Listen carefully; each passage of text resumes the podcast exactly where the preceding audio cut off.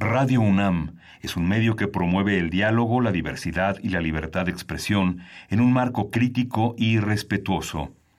Los comentarios expresados a lo largo de su programación reflejan la opinión de quien los emite, mas no de la radiodifusora. Radio UNAM presenta Primer Movimiento.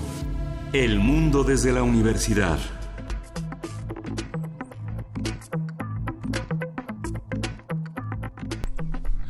Buenos días, en este lunes 20 de agosto son las 7.05 de la mañana y estamos ya en la cabina de primer movimiento. Luis Iglesias, buenos días. ¿Cómo estás, Miguel Ángel Quemain? Muy buenos días. Eh, saludamos a nuestra jefa de información, Juana Inés de esa, que esta mañana, como ya nos había anunciado, no está, no va a estar hasta la próxima semana porque se ha ido a su merecido descanso, a su merecida vacación. Le mandamos un gran abrazo donde sea que esté disfrutando. Eh, muchos de los que estamos de este lado, el, equipo guerrero de Radio UNAM, Arturo, Uriel, Frida, ¿quién está ahí atrás? Recuerden, se me va a ir su nombre. Nelia. ¿Quién está en la, ¿quién está en la maca? ¿Quién más?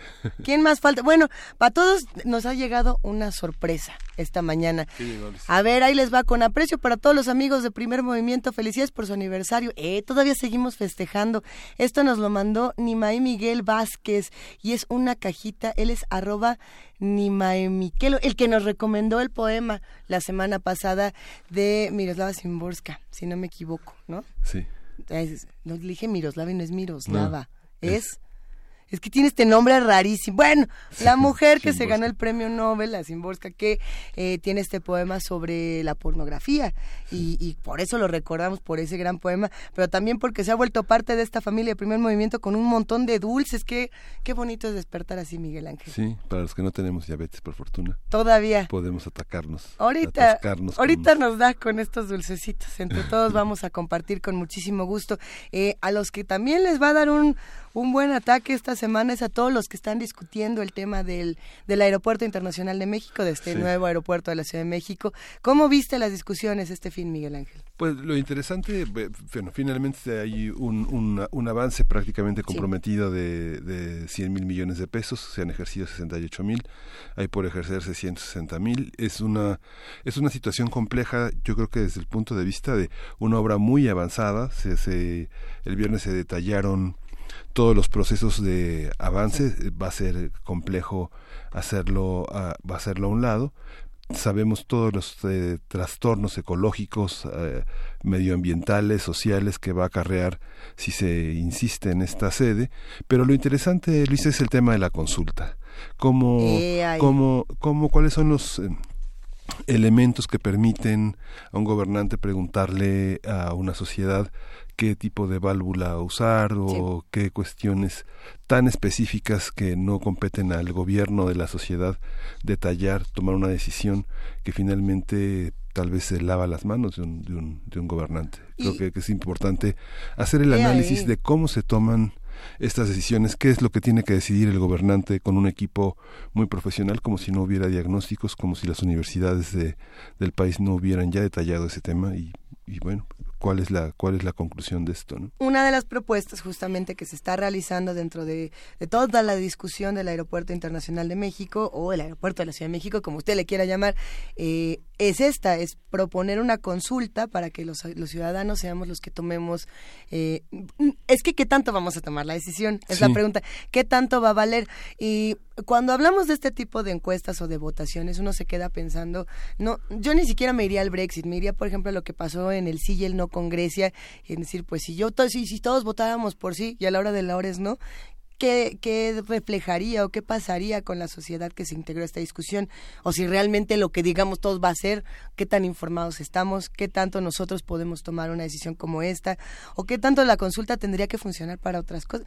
Está interesantísimo, porque sin duda se agradece que ahora sí que nos pregunten, pero... Sí o no, es una respuesta un poco simplista. ¿no? Es muy simplista. Vamos a ver de qué se trata todo esto. Tenemos un programa lleno de información y además vamos a empezar con un tema que ha sido muy importante también en los últimos días. Sí, vamos a arrancar con las redes públicas de Internet, cuál es su significado, cuál es su alcance. Vamos a conversar con Paulo Nava. Él es mercadólogo, es responsable del marketing digital y académico de la FESA Catlán y sus sedes alternas imparte cursos relacionados con promoción, relaciones públicas y redes sociales. Todo esto por el, famosísimo robo de datos que está ocurriendo en las distintas redes públicas de nuestro país, eh, en algunos espacios en particular, como puede ser el metro. Vamos a ver qué es lo que pasó en el metro.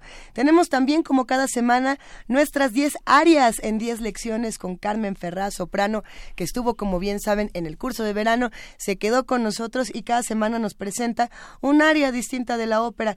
Hoy les tenemos una buena sorpresa que esperemos disfruten.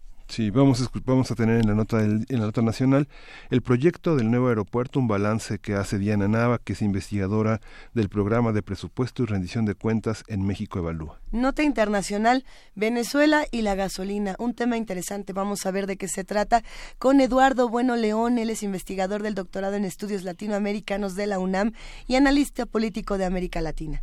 La poesía necesaria me toca a mí. Sí, ¿verdad? es que ya no sé. Yo digo que sí te toca, me toca a ti. Me toca. Y va a estar buenísimo, sin duda. Cerraremos con una mesa del día interesante, infraestructura, desarrollo y sustentabilidad, para tocar no solamente el tema del aeropuerto, también vamos a hablar, si es posible, del tren Maya, de las muchas edificaciones, de todas las cosas que se han discutido en los últimos días, con la doctora Leticia Merino, investigadora del Instituto de Investigaciones Sociales y coordinadora del Seminario Universitario sobre Medio Ambiente e Instituciones. Ella, como bien saben, es la coordinadora de la Agenda Ambiental 2018, a la que le dedicamos, yo creo que uno, me atrevería a decir que unos buenos meses, pero no sé si unos buenos meses o por lo menos muchas semanas previas a las elecciones para discutir qué teníamos que exigir, qué teníamos que atender. Bueno, pues ya pasaron las elecciones, ¿ahora qué?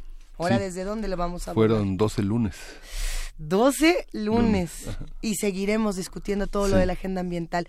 Quédense con nosotros de 7 a 10 de la mañana, hay mucho más y sobre todo hay música, querido Miguel Ángel. Vamos, vamos a escuchar Jazz Carnival, Jazz Carnival. De ah, porque Caníbal como que es muy temprano. Jazz Carnival de Florian Pellicer Quintet.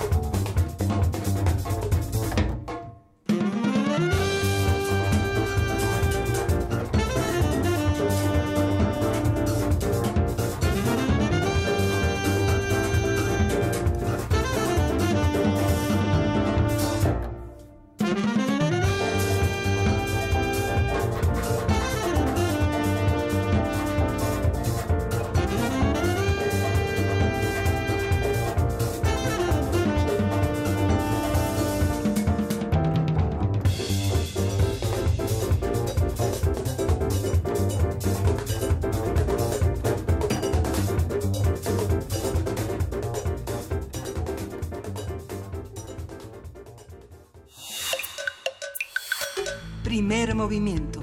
Hacemos comunidad. Lunes de Ciencia. En los, últimos dos años, en los últimos años se ha hablado del espionaje y el robo de datos como uno de los riesgos de conectarse a redes abiertas o públicas de Wi-Fi.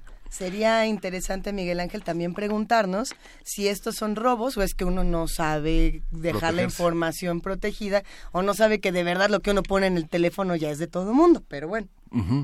El sistema de transporte colectivo Metro de la Ciudad de México instaló redes de Wi-Fi en algunas de sus líneas, pero hace unos días en distintos medios se dieron a conocer denuncias de algunos usuarios que presentaron al Metro por robos de datos e identidades a través de su red pública de Wi-Fi. Para conectarse a la red de Internet gratuita, en particular del metro, los usuarios deben registrar ciertos datos personales y permitir el acceso a otros según los términos y condiciones de BKO Security, la empresa de tecnologías de la información encargada de resguardar los datos de los usuarios, por lo que sin las medidas adecuadas, dichos usuarios estarían comprometiendo información incluso sobre sus servicios financieros. Pero ¿para qué los guardan ahí? Ahorita llegamos, ahorita llegamos. A partir de la nota sobre la red de Internet en el metro, vamos a conversar sobre los riesgos, los peligros de acceder a Internet desde una red pública, así como la mejor manera de proteger la información. Está con nosotros ya Paulo Nava, él es mercadólogo, es el responsable del marketing digital y académico de la FESA Catlán y sus sedes alternas. Imparte cursos relacionados con promoción, relaciones públicas y redes sociales. Bienvenido, Paulo, ¿cómo estás? Hola, ¿qué tal? Buenos días, muchas gracias por la invitación. No es la primera vez que nos salvas de nosotros mismos, Pablo. Vienes aquí, nos explicas un poco por qué hemos hecho todo mal. Pero a ver, en este caso en particular es interesante preguntarnos, eh, de entrada, ¿qué hace diferentes a las redes eh, abiertas o a las redes públicas y por qué tendríamos que estar, entre comillas, más protegidos o por lo menos saber que no vamos a estar protegidos en ninguna? ¿Cómo le entramos a este tema? Eh, pues en efecto, no creo que lo, primero que tenemos que saber y reconocer es que eh, estamos acostumbrados a, en cualquier lugar al que llegamos buscar una conexión a Wi-Fi con el hecho de buscar eh, ahorrarnos datos. Nos estamos acostumbrados a, encontrar una red que usualmente y casualmente es pública y esa condición eh, muestra que em, en el sentido de que en automático podemos conectar nuestro dispositivo a esta red sin ningún filtro, en ese momento estamos renunciando a la seguridad que nos da el hecho de poder proporcionar un usuario o una contraseña. En el momento en el que nosotros brindamos esa información, se establecen ya protocolos de seguridad en automático que, entre, comillas, protege parte de nuestra información. Sin embargo, tampoco estamos exentos de que ocurran este tipo de delitos, como es el caso de las redes propias del, eh, del metro, ¿no? Que eh, en un inicio cuando se eh, cuando salió la nota hace una semana, pues era de preocuparse, ¿no? De, de, empezar a rascar un poco sobre justo las medidas de seguridad que tanto tanto el sistema de transporte colectivo como los proveedores que se encargan de brindar esta esta característica estaban brindando y pues al final no es una red pública ¿no? La red pública, como les menciono, no requiere de un usuario una contraseña, en automático accedemos y en ese momento en el que accedemos cualquiera puede ver la información que estamos compartiendo. Si nosotros no resguardamos bien esta información, si nosotros no eh, tenemos filtros dentro de nuestros propios dispositivos para evitar el que esta información sea vista, pues en automático estamos cediendo esta información sin darnos cuenta. ¿No? Entonces, eh, son, son, son muchas cosas que están vinculadas también. Eh, siento yo culturalmente con, con, el perfil del mexicano que todo se nos hace fácil. Entonces, eh, vemos una red abierta, no me quiero gastar los datos, me conecto, empiezo a navegar, pero no hago una revisión previa de cuáles son las características de esa red. ¿no? Por ejemplo, estamos ya acostumbrándonos a que cualquier lugar donde estamos conviviendo, eh, llámese una cafetería, un restaurante, un, eh, un bar, buscamos en automático una conexión a Internet y encontramos con que eh, Cafetería Don Pedro tiene una, una red abierta, ¿no? Me conecto sin preguntar, cuando esa debiera ser la primera cosa que tengo que hacer. Preguntarle a la gente del lugar si en efecto hay una red abierta, un Wi-Fi disponible, o si no, porque puede ser que esa sea una, una cortina que un atacante de la red haya levantado con la intención de robar información. nosotros ya incluso por comodidad, por pena, por facilidad, abrimos las redes, vemos que hay, estoy en Cafetería Don Pedro y Cafetería Don Pedro tiene red y me conecto en automático sin preguntar. Busco el nombre de ese usuario y, exactamente, ¿no? Y, lo veo y yo asumo que es, un servicio que me está eh, eh, entregando el, el, proveedor, ¿no? La tienda, la cafetería. Y eso no es cierto, ¿no? O sea, no necesariamente son estas empresas las que están brindando esta, esta información. Entonces, eso es lo primero que tendríamos que hacer, ¿no? Preguntarnos eh, o, indagar acerca de la información de esta red. Y de hecho, como tal, el, primer consejo, la primera recomendación que tendremos que tomar en cuenta es no conectarnos a redes públicas. Mm no todo lo que vemos en la pantalla es lo que realmente está sucediendo. Digamos que hay muchos cafés, en, estamos en la Ciudad de México en este momento y bueno, hay muchas ciudades, muchos lugares como Polanco, Condesa, Roma, etcétera, que son ciudades, son lugares donde van muchos ejecutivos, muchos vendedores de seguros, muchas personas que hacen de los cafés su oficina y que abren sus datos a esa Así es, y por ejemplo, digo, pensando en, en la cadena de cafés que, que usualmente se ocupa como, como oficina, pues se establecen protocolos de seguridad no eh, puntuales nos otorgan al momento de hacer la compra un usuario y una contraseña para poder ingresar. Y en ese momento ya tenemos un, cierto eh, llamémosle máscara no en, en la red para proteger la información que estamos compartiendo. Pero si nosotros se nos olvida, asumimos, reitero, que, que al momento de abrir nuestra red en automático nos aparece y yo digo que es la del café o yo interpreto que es la del café, no necesariamente lo, va a hacer. O sea, hay, hay en los delincuentes que se encuentran en la red se aprovechan de esta eh, falsa comodidad a la que estamos acostumbrados para, eh, para poder delinquir, ¿no? Y entonces lo que nosotros, lo que parecería que es una ventana donde nosotros estamos accediendo a esta red pública, puede ser la autorización que en automático, en el momento en el que le damos aceptar u ok, en ese momento se refleja nuestra pantalla en otra, ¿no? en un equipo que está utilizando el ciberatacante y entonces comienza a revisar nuestra información sin que nosotros nos demos cuenta. Y nosotros podemos pensar, ay no, la red está lento, no, no, no empiezo a navegar como, como usualmente estamos acostumbrados, no me sale, entonces me desconecto, me vuelvo a conectar, tal. Le estoy dando puerta abierta, no sé, sin yo darme cuenta, porque al final, pues también influye el nivel de desconocimiento que tenemos al respecto, sumado por esta, reitero, comodidad que buscamos por el hecho de querer conectarnos a redes, a redes gratuitas en donde, en donde nos encontremos, ¿no?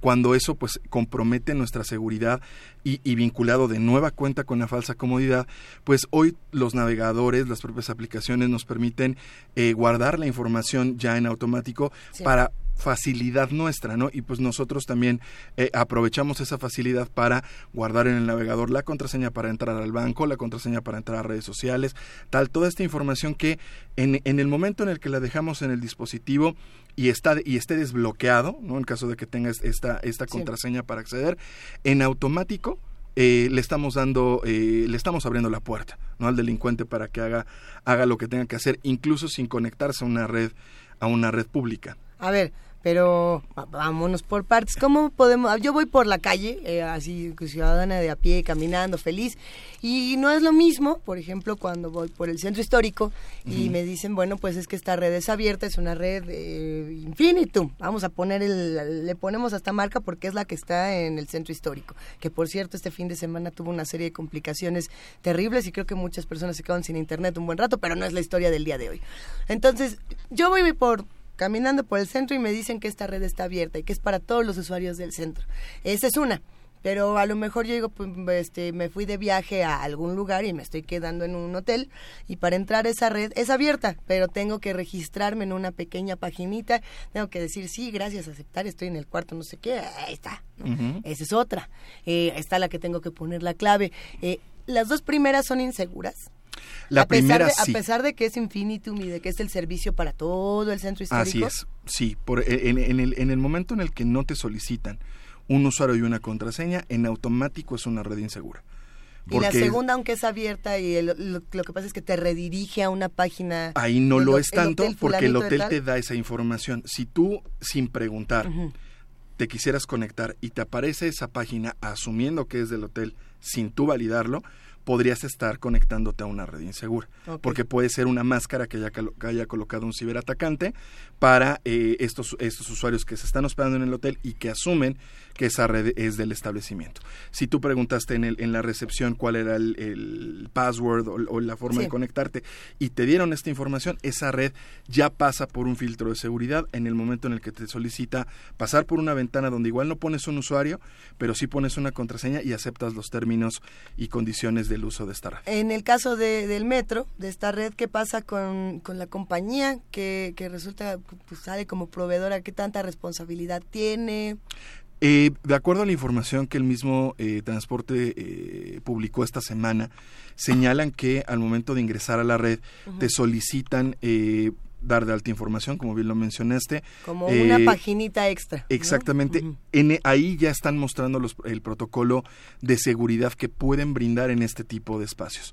¿no? eso, reitero, no, no necesariamente nos nos eh, protege al 100% de estos, de estos usuarios. Al final, estas personas pues ya eh, no son no son amateur, no, no son eh, personas que apenas estén empezando a, indagar cómo realizan estos procesos, y es gente con experiencia, y es gente que puede brincarse de pronto estos, estos filtros de seguridad y entonces poder conectarse a equipos de manera remota para hacer este tipo de movimientos, ¿no? Hoy en día ya en, en, la gran mayoría de los dispositivos existen las eh, autenticaciones por dos factores.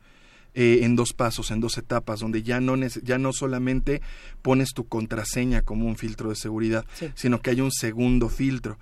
Eh, por experiencia propia incluso, en ocasiones cuando he tenido la oportunidad de hacer o, de, o de ignorar esta autenticación por dos pasos, eh, pues pensamos que flojera, ¿no? O sea, si ya de por sí me tengo que aprender 35 contraseñas, le, le meto un segundo filtro, ya son 70, o, o, vaya, como dos pasos que digo, ¿para, qué? No, o sea, no es necesario, yo estoy seguro, tal, cuando en realidad eso podría, en, en caso de que se filtrara o nos robaran esa primer contraseña, ese segundo filtro, protegería incluso esa contraseña robada y protegería las cuentas que tenemos vinculadas a, a ese proceso. La realidad es que eh, todo esto va a ir, va a ir en, en bajada en el momento en el que hagamos conciencia y empecemos a educarnos en temas de seguridad en conexión, ¿no? porque la comodidad que nos permite el conectarnos en cualquier lado, pues abre esta, esta puerta a los delincuentes. Hay, Pablo, por ejemplo, eh, una persona que, digamos, uso el teléfono para, para lo que es, dice muchas personas para hablar, ¿no? Y tengo una, una cuenta, un servicio de, de contacto de, de, promoción de 150 pesos, 200 pesos al mes. Eh, ¿Cuáles son los peligros de una persona como, como, como, esta, digamos, si le roban la identidad? ¿Qué significa que te roben la identidad? ¿Para qué la usan y cómo, cómo funciona? ¿Qué quieren de nosotros, Miguel Ángel Quebrain? Exactamente, ¿no? eh, como tal, el, el delito no, no radica propiamente en en robarnos nuestro usuario y contraseña, sino lo que hacen a partir de acceder a esta información. ¿no? Em, si no tenemos estos filtros de seguridad y dejamos toda la información almacenada en aplicaciones, eh, pues en automático empiezan a hacer movimientos, ¿no? O sea, pueden em, indagar, en el caso de las redes sociales, acceder a nuestra red de contactos, eh, verificar en dónde trabajamos, qué es lo que hacemos, o sea, prácticamente les mostramos en dónde estamos, Y todo lo que hacemos y la forma en la que nos desenvolvemos en nuestro entorno para posteriormente delinquir de otras formas. Eh, puede ser una banda, no sé, que tenga ah, eh, figuras eh, encargadas de hacer este proceso de investigación y que a partir de esa investigación ya se cometan delitos, digamos, de manera tradicional. Hay otros que simplemente eh, lo que buscan es acceder a información de índole financiera, de índole bancaria, para hacer movimientos en nuestras cuentas sin tener ningún tipo, ningún tipo de filtro, no transacciones en automático, como fue el caso de la denuncia a la que tuvo acceso el medio que publicó eh, inicialmente la nota del metro, eh, y pues prácticamente invadir nuestra privacidad en todo sentido. ¿No? O sea, e, el, hecho de, poder conocer nuestros comportamientos, las aplicaciones que utilizamos, el tiempo que estamos en ellas, el tipo de interacción que tenemos en estas aplicaciones, pues también dice mucho de nosotros sin necesariamente vaciar esta información directamente en, las redes sociales. De hecho, eh, bueno, redes sociales y aplicaciones, una de las recomendaciones que también extra que se hace al momento de acceder a redes públicas es evitar el uso de aplicaciones que tengan eh, o que comprometan información de esta naturaleza, sino que si, por ejemplo, tengo la, eh, la ansiedad por conectarme a Facebook y decirle a mis 1350 amigos cercanos en dónde estoy, no lo hagas a través de la aplicación sino que si te conectaste a una red pública, abre el navegador, ingresa a Facebook desde el navegador, porque ya en el momento en el que tú entras, Facebook te ofrece un protocolo de seguridad que normalmente cambia la URL de HTTP a HTTPS que ya es un, protocolo eh, propio de seguridad, donde incluso tú ingresando a través de esa vía, ya la información está de cierta forma protegida. Pablo Nava no está dando ningún tip a los niños que están entrando el día de hoy a la secundaria para que se conecten si la red privada les dice nada más pueden entrar a la página de la SEP. No, no, no, pero muchas empresas telefónicas ofrecen redes sociales ilimitadas. ¿Qué significa acceder a redes sociales ilimitadas desde la aplicación y no desde el navegador? Eso evidentemente, el acceder por medio del navegador consume tus datos las redes sociales ilimitadas desde la aplicación, pues ya está como dentro del ancho de banda que te autoriza eh, por contrato la, la, empresa ah, que te provee el servicio, pero pues evidentemente entrar por navegador te consume esa, esa información. Y creo que ahorita Julia mencionó algo muy importante. Eh, creo que como, como adultos, cuando, cuando tenemos niños en casa, eh, por ahí está la vulnerabilidad más fuerte, ¿no? El hecho de que de pronto les prestemos nuestros dispositivos a, los niños eh, o los propios, ¿no? O sea, que en ocasiones les damos eh, para, que, para que estén entretenidos, estudien, etcétera, etcétera.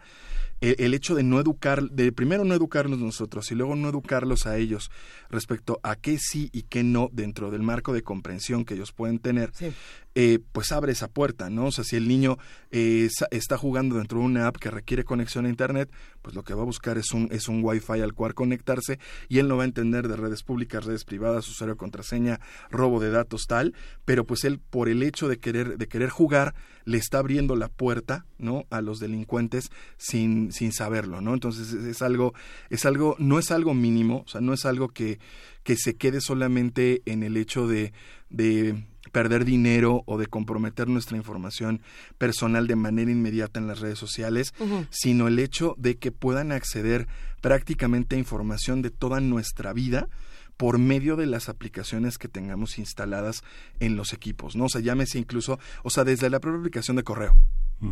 O sea, más allá de redes, más allá de la aplicación del banco, o sea, que ya esa información ya, ya de por sí es eh, delicada, el correo electrónico del trabajo, el correo electrónico personal, si se ponen a leer los mensajes, indagan las cuentas con las que contactamos, de ahí pueden sacar mucha más información, incluso en volumen más delicada que el hecho de poder entrar a Facebook o Twitter y publicar o seguir cuentas, o sea, hacer spam, o vaya, o sea, como todo lo que lo que hemos escuchado alrededor de este tipo de, delitos. La Policía Federal y la Policía Cibernética de la Ciudad de México consideran al país el mayor este, foco en América Latina de ciberdelitos. Esta parte, por ejemplo, eh, ¿crees que el metro cometió un error al contratar a una empresa sin avisar, sin, sin nunca hubo folletos, nunca hubo, no, no, existe publicidad en los andenes, no, no, no existe ninguna información que le permita a los usuarios tomar una decisión? Así es, eh, creo que el, error no es propiamente no eh, contratarla y sacarlo, sino no informar. ¿No? asumir que la gente conoce, porque incluso puede ser eh, el, la postura del metro desde, la misma, desde el mismo nivel de desconocimiento de los usuarios.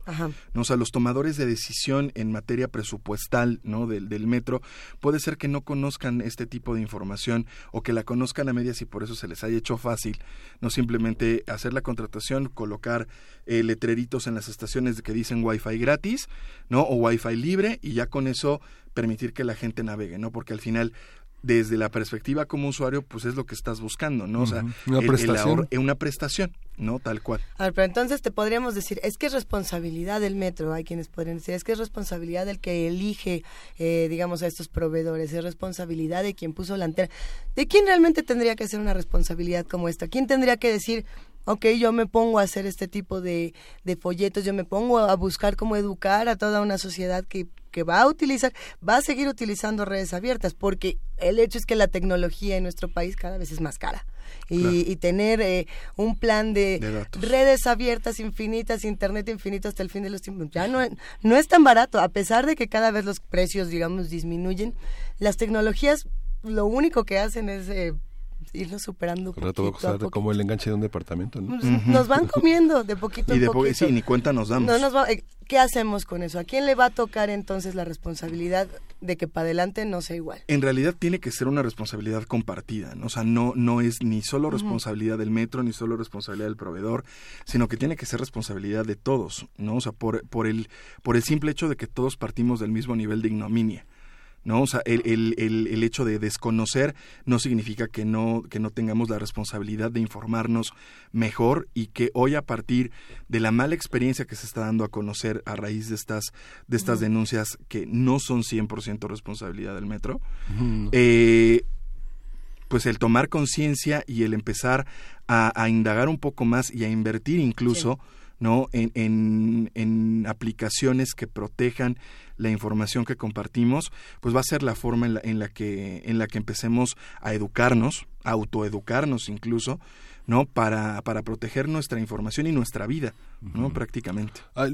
Había hace tiempo, hace, no sé, por lo menos unos cuatro o cinco años, que empezaron una, un gran desarrollo de los dispositivos de las relaciones Bluetooth. Eh, mucho del ciberbullying se dio a través de Bluetooth abiertos. ¿Cómo, ¿Cómo funciona eso? Mucha gente se veía acosada en el metro porque alguien a tu lado te decía, hola, ¿cómo estás? Este, estoy, este, vienes de rojo, ¿no? pues en ese sentido, el, el incluso el, nivel de la de uso de esta, de esta plataforma ha ido a la baja y se ha enfocado más a utilizar dispositivos de aislamiento que al, al, propio contacto entre personas dentro de un mismo lugar.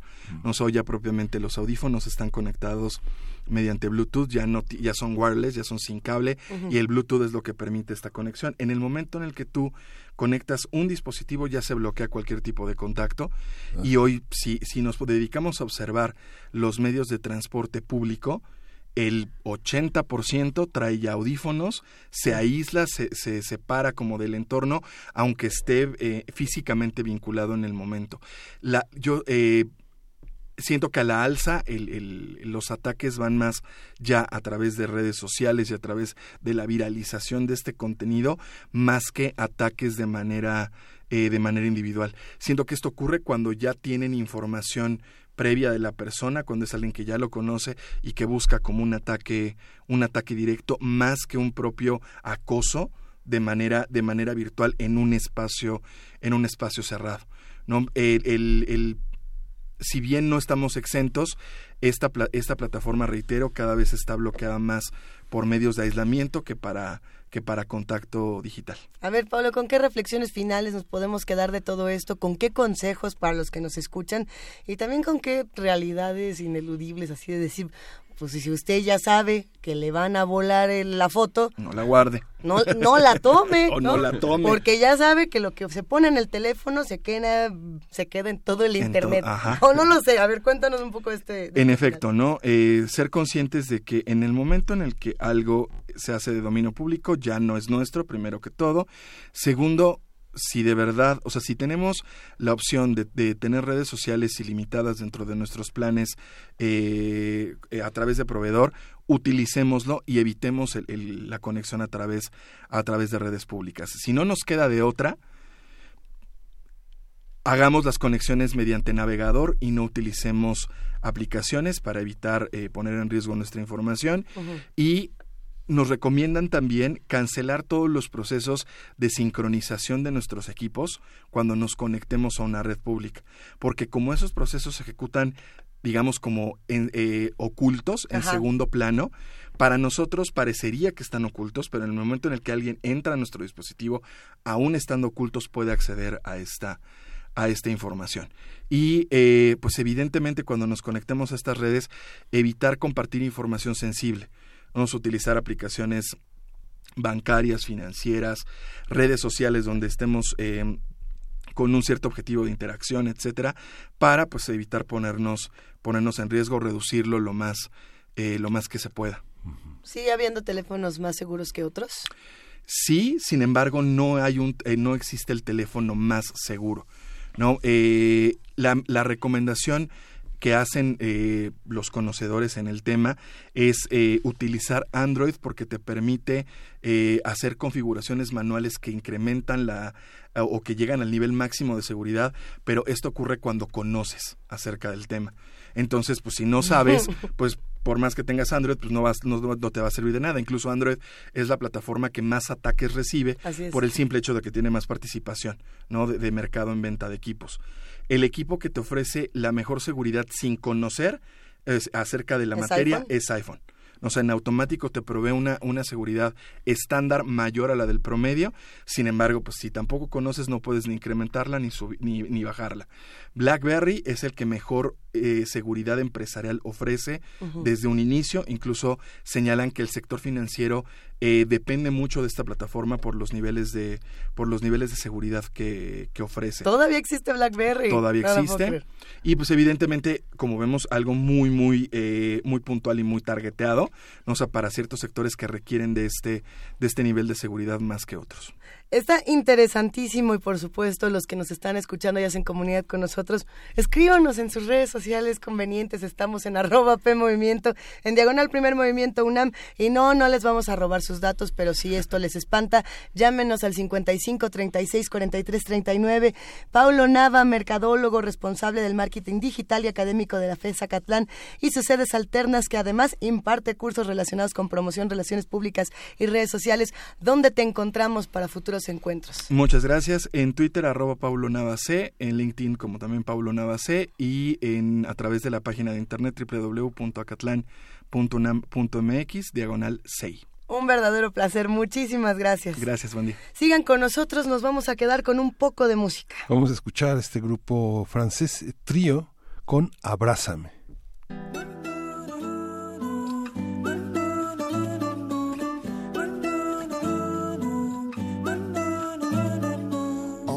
Moi dessus bord. Viens mon ange, retracer le ciel.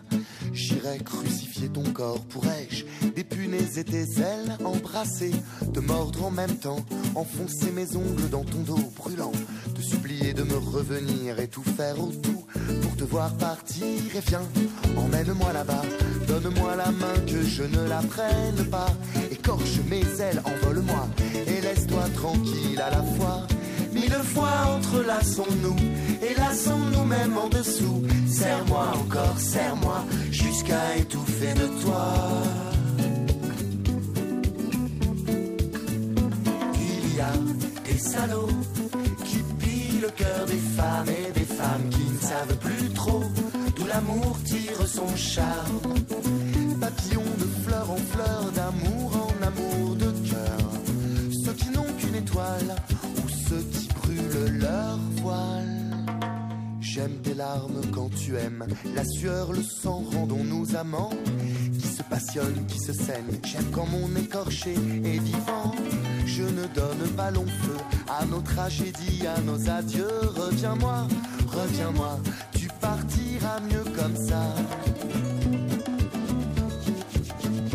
Il y a des salauds qui le cœur des femmes et des femmes qui ne savent plus trop d'où l'amour tire son charme. Papillon de fleur en fleur, d'amour en amour de cœur.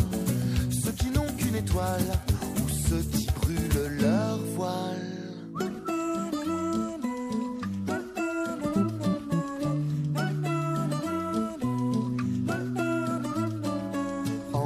Embrasse-moi dessus bord, viens mon ange retracer le ciel. J'irai crucifier ton corps, pourrais-je dépunaiser tes ailes, embrasser, te mordre en même temps, enfoncer mes ongles dans ton dos brûlant, te supplier de me revenir et tout faire autour pour te voir partir. Et viens, emmène-moi là-bas, donne-moi la main que je ne la prenne pas, écorche mes ailes, envole-moi et laisse-toi tranquille à la fois. Mille fois entrelaçons-nous et lassons-nous même en dessous. Serre-moi encore, serre-moi jusqu'à étouffer de toi.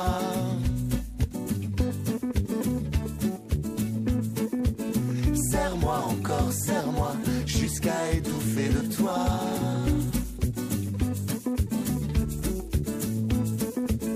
Serre-moi encore, serre-moi.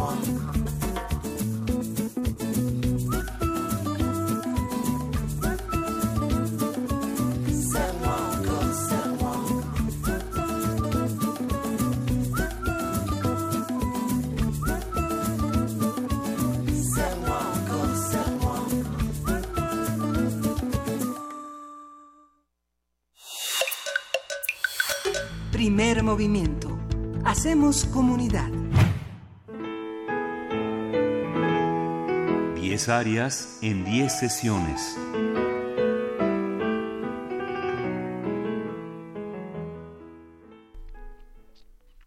Carmen Ferrá, soprano, ¿cómo estás? Hola, muy buenos días, Miguel Ángel, muy bien. Hoy vamos a escuchar un área de la, de la flauta mágica que está dividida en dos actos y vamos a escuchar a un personaje fundamental que es la reina de la noche. Exactamente. Eh, quise volver a tomar un área de Mozart, por como había ha dicho la, la semana pasada, eh, las obras de Mozart son del repertorio básico y de las más famosas es de lo más de lo más conocido en todo el repertorio operístico y de lo más accesible. Esta es definitivamente de las más famosas de todo el repertorio y de todos los cantantes. A ver, ¿por qué la Reina de la Noche? Cuéntanos un poco la historia, queridísima Carmen. Bueno, esta obra eh, tiene mucho simbolismo. Yo no soy experta en este simbolismo, que es masónico en realidad. Hay mucha investigación sobre esto. Eh, pero bueno, sí representa eh, la mentira, representa eh, la reina de la noche en realidad es eh, la oscuridad por así decirlo cada que ella se aparece eh, es la noche cuando ella aparece es la noche por eso se le conoce como la reina de la noche. Detrás de ella siempre hay oscuridad y más que nada es es el, el dominio el engaño. Y bueno en esta área eh, la reina está eh, por así decirlo regañando a su hija y le está ordenando eh, que mate a, a Sarastro. Eh, le está diciendo que e, está molesta la reina en esta área porque ella había conseguido eh, a un príncipe, al príncipe Tamino, para que liberara supuestamente a, a Pamina, los nombres son muy parecidos, eh, para que la liberara de, de Sarastro justamente. Eh, a través de la historia, Tamino, eh, Pamino, Tamino se, se da cuenta de que en realidad fue un engaño, la reina no es precisamente quien dice ser, entonces se pone del lado de, de Sarastro. Cuando la reina se da cuenta de esto, se molesta mucho y a manera de venganza eh, va con su propia hija, Pamina, y le dice que tiene que matar a Sarastro. Entonces le está, le está diciendo eso, ¿no? No hay esperanza y tú tienes que hacer esto porque eres mi hija y yo lo mato. Ok, eso nos está rompiendo un poco nuestro corazoncito para hacer lunes, Carmen, pero la sonoridad es interesantísima y bellísima. ¿Cómo, cómo podemos el- encontrar todos estos elementos que nos has enseñado a lo largo de estas semanas? ¿Qué encontramos? Exactamente, por eso elegí esta área. Hay otras Eso. áreas famosas, pero por esas razones elegí La Reina de la Noche. Bueno, eh, en esta ocasión la interpreta Diana Damrau, que es una soprano coloratura. Eh, vamos a escuchar muchas notas rápidas y muy agudas. Eh, casi todo el tiempo canta en, en que ya lo habíamos dicho, son notas eh, cortitas, cortitas, cortitas, cortitas, muchas, muchas. Y bueno, tiene gran alcance. Hay tanto notas graves como agudas, casi todo el tiempo es agudo. Y aquí lo, lo interesante es la pronunciación. Está en alemán y absolutamente todo se entiende. Eh, hay que intentar escuchar las intenciones en la voz. A pesar de estar cantando muy agudo todo el tiempo, se escucha la intención. Eh, la parte que es de, de coraje, la parte que es de, de control, que está un poco eh, engañando a Pamina, sí se escuchan las intenciones. Eh, esta, esta obra, perdón, lo interesante eh, de esta obra es que fue la última que se interpretó todavía eh, cuando Mozart vivía. Fue su última ópera y en realidad es un singspiel, que es una variante ¿no? de, de la ópera, porque tiene partes habladas, intercaladas. Eh, no sé si recuerdan la zarzuela, que era la, la versión española, que Sí. son partes cantadas, partes habladas. Esto es igual, pero en Alemania, partes habladas y partes cantadas. Ok, Eh, ok, es- es- ok. Y bueno, hay que decir que Diana Dambrau es una especialista en la, en la ópera alemana, es especialista en Mozart, es especialista en Strauss y es especialista en Mahler, ¿no? Sí, sí. Diana ajá, ha abordado un amplio, amplio repertorio, pero Mozart ha sido de sus más fuertes. Exactamente. Strauss, bueno, sí, por, por el alemán, aunque en realidad canta en todos los idiomas y Sí. le entra a todos los géneros. Pero sí, su, su fuerte es la, la ópera por la escenificación, exactamente. ¿Y, qué otros elementos para los que nos escuchan, sea desde casa, desde el coche, qué otros elementos importantes podemos identificar para decir, ah, ya, ahora sí que ya le entendí a todo, a esta área en particular? A esta área, bueno, vamos a escuchar el timbre, habíamos hablado del timbre, que a veces es muy chillón o este es muy oscuro. Aquí con Diana es un timbre, no es tan chillón, ella es más lírico, y a pesar de tener un gran alcance. Entonces vamos a escuchar un timbre lírico con una gran agilidad, eh, con, un, con un registro muy amplio, alcanza notas altas, notas bajas, eh, el idioma o la dicción muy clara y la expresión de las intenciones eh, también muy claras.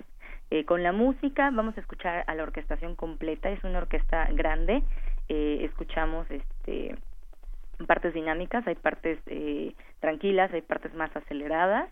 ¿Y qué otra cosa? A ver, ustedes díganme qué recuerdan. Este, bueno, esta, eh, hay varios montajes de la flauta mágica donde participa ella. ella ya no es de las cantantes como muy robustas, ella es una actriz eh, que se mueve muchísimo en el escenario, la flauta mágica es una obra de más de dos horas.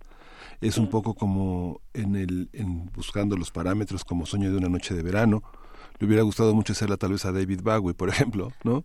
Sí. Ay, eso hubiera estado muy bonito. y seré la reina de la noche, por ejemplo. Pero por supuesto. Sí, de hecho, eh, bueno, hay muchos videos donde justamente es ella la que está cantando y son distintos, este, distintas presentaciones, ¿no? Sin embargo, nunca pierden este simbolismo o este toque místico y maravilloso. Siempre está presente. Ven que a veces hay eh, presentaciones más, eh, las actualizan, ¿no? Las, las adaptan a, la actualidad, con menos cosas, con vestimenta actual y cosas por el estilo. Esta ópera no, nunca he visto una escenificación así. Siempre son este, con vestuario y escenografía justo a como quedó desde un principio. Esta no, no se ha modificado. Pues, ¿qué te parece, querida Carmen, si ahora sí que ya la escuchamos y luego regresamos y seguimos conversando? Claro que sí. Gracias, Carmen. Venga de ahí.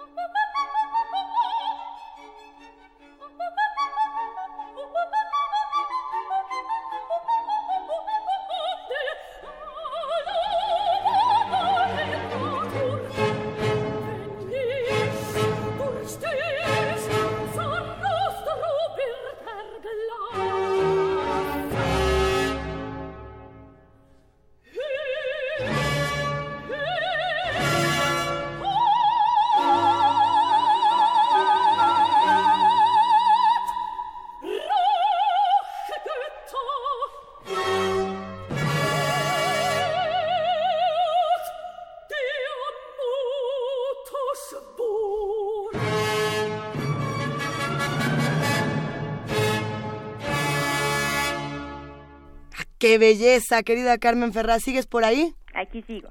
Bueno, después de escucharla, ¿qué recomendaciones para los que hacen comunidad con nosotros eh, les dejamos después de, esta área? ¿Qué, ¿Qué otras cosas tendrán que atender? ¿A qué otros materiales deben acercarse después de escuchar esta belleza? Eh, yo recomendaría que escucharan todo lo que pudieran de Mozart, áreas sueltas, no importa, eh, si pudieran ver las óperas que mencionábamos eh, la semana pasada, este, las bodas de Fígaro, eh, ¿cuáles eran las otras? Bueno, la, eh, la flauta mágica, eh, Don Giovanni, Don Giovanni, exactamente, ah, Exacto, pueden escuchar ahí eh, todas las voces con todos sus alcances y son, son cosas bastante divertidas, ya sea que vean las obras completas o las áreas sueltas. Excelente. ¿Qué vamos a escuchar próximamente? ¿Ya tienes planeado para la próxima semana? Seguro sí, ya, ya, tengo todo el plan. Ya vamos a cambiar de compositor. Eh, vamos a, pasar, no, aún estoy decidiendo porque hay muchísimas áreas que me gustan. Tengo, tengo toda mi estructura eh, de áreas, pero sí tengo que decidir cuál es la, la más apropiada. Ustedes díganme, ¿prefieren Qué difícil, es, que es algo muy difícil porque, bueno, eh, volver a escuchar para ti, que eres una profesional, debe ser un, eh, un placer y una tortura. pero ¿cuáles, ¿cuáles nos gustan a nosotros que a lo mejor podemos recomendar? A mí me gusta mucho el ACME, pero no sé si el ACME queda, no, yo creo que no queda para Sí, sí quedaría, pero todavía unos tres programas adelante. Sí, verdad. Es que creo que pero lo que me gusta justo es esta relación cinematográfica que se hace entre la ópera, el cine, las muchas adaptaciones y cómo ha cambiado, digamos, el, el mensaje a lo largo de la historia. Pero hay ejemplos, hay muchísimos. A lo mejor podemos preguntarle a los que hacen comunidad con nosotros qué óperas o qué áreas serían las que quieren escuchar. Sí, yo he tenido la duda si prefieren algo muy conocido o mejor conocer algo que esté un poco en el abandono. Y, dice nuestra productora Frida Saldívar que hizo el malabar como de uno y uno. No seas así, Carmen. Uno Pues es que cuando uno, uno escucha a través de los oídos de una persona profesional como tú, se da uno cuenta cuántas cosas no escuchas. Exacto, sí, sí, a veces eso pasa. Pues ahorita hemos escuchado desde la primera cápsula eh, una, una y una, justamente, una no muy conocida, una sí, una no, una sí. Pero ahorita vienen justamente una época histórica donde casi todo es famoso y hay mucho de dónde elegir. Pues vamos a ver y estaremos completamente atentos, queridísima Carmen Ferraz Soprano. Gracias por compartirnos esta mañana un poco más de toda esta eh, cultura, de toda esta maravilla que es la ópera. Un abrazote. Igual para ustedes, es un placer. Hasta luego. Vamos Hasta a luego, escuchar, buen día. Vamos a escuchar ahora de Bosley, justo como tú. Para hacer contraste, mira. Eh.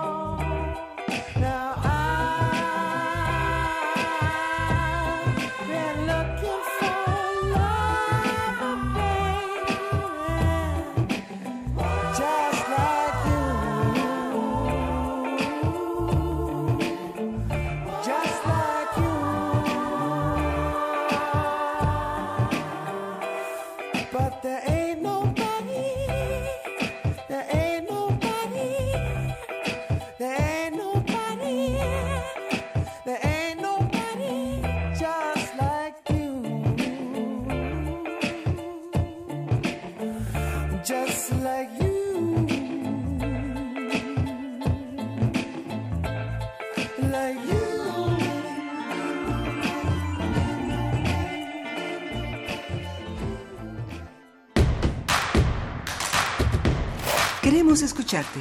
Llámanos al 55 36 43 39 y al 55 36 89 89. Primer movimiento. Hacemos comunidad. El Museo Universitario del Chopo te invita a visitar dos nuevas exposiciones a partir del 11 de agosto. Telón de Boca, de Pía Camil un textil sonoro realizado con 350 playeras de bandas musicales intercambiadas con visitantes del museo y del Tianguis Cultural del Chopo, realizado en resonancia con su valor en la cultura alternativa y sus modos de interacción. Esta instalación escultórica estará en la Galería Central hasta el 9 de diciembre. De lo líquido del agua, allí donde otros han fracasado, yo no fracasé muestra del artista mexicano Marek Wolfried, que consiste en una pecera habitada por especies marinas endémicas de Latinoamérica y esculturas referidas al geometrismo del sur de esta región. La obra forma parte de la Galería Nómada 10.000 del artista venezolano Armando Rosales, en la Galería Alternativa hasta el 23 de septiembre. Más información en www.chopo.unam.mx. Las propuestas emergentes y transdisciplinarias están en el Museo Universitario del Chopo.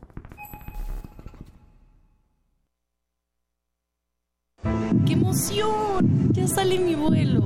Gracias a la UNAM obtuve una beca. Amo a mi universidad. Le debo mucho de lo que soy y de lo que seré. La UNAM es reconocida como una de las mejores universidades de Iberoamérica y está en todas las entidades de la República y en más de 10 países. La UNAM me abrió las puertas de México y el mundo. Soy orgullosamente UNAM.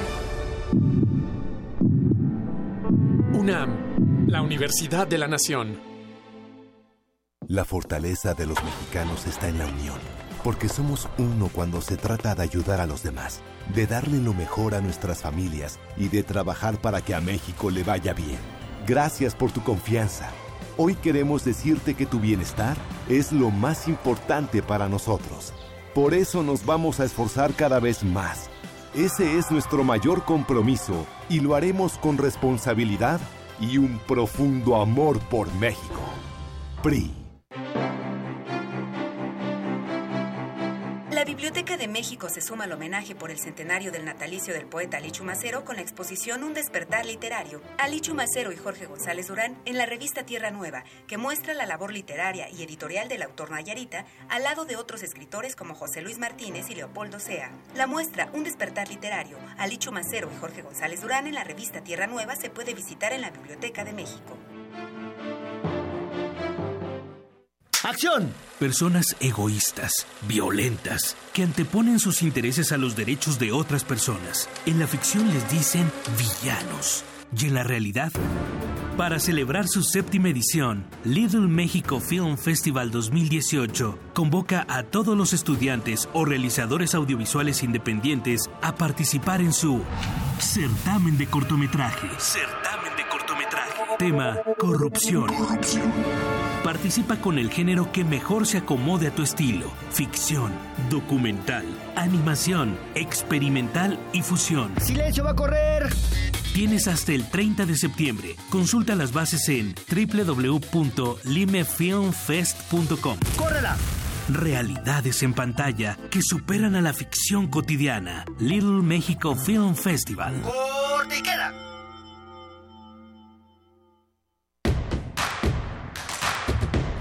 Síguenos en redes sociales. Encuéntranos en Facebook como Primer Movimiento y en Twitter como arroba PMovimiento. Hagamos comunidad.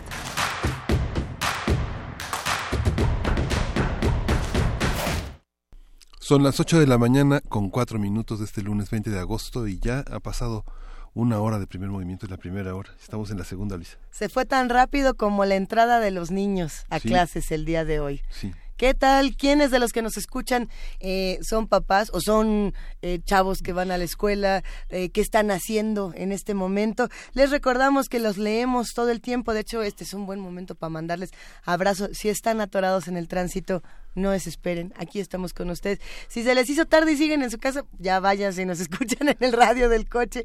A ver, Selene Velázquez, le mandamos un gran abrazo, dice, vaya manera de comenzar la semana con la reina de la noche. Sí, qué maravilla, esa es una bonita manera de empezar.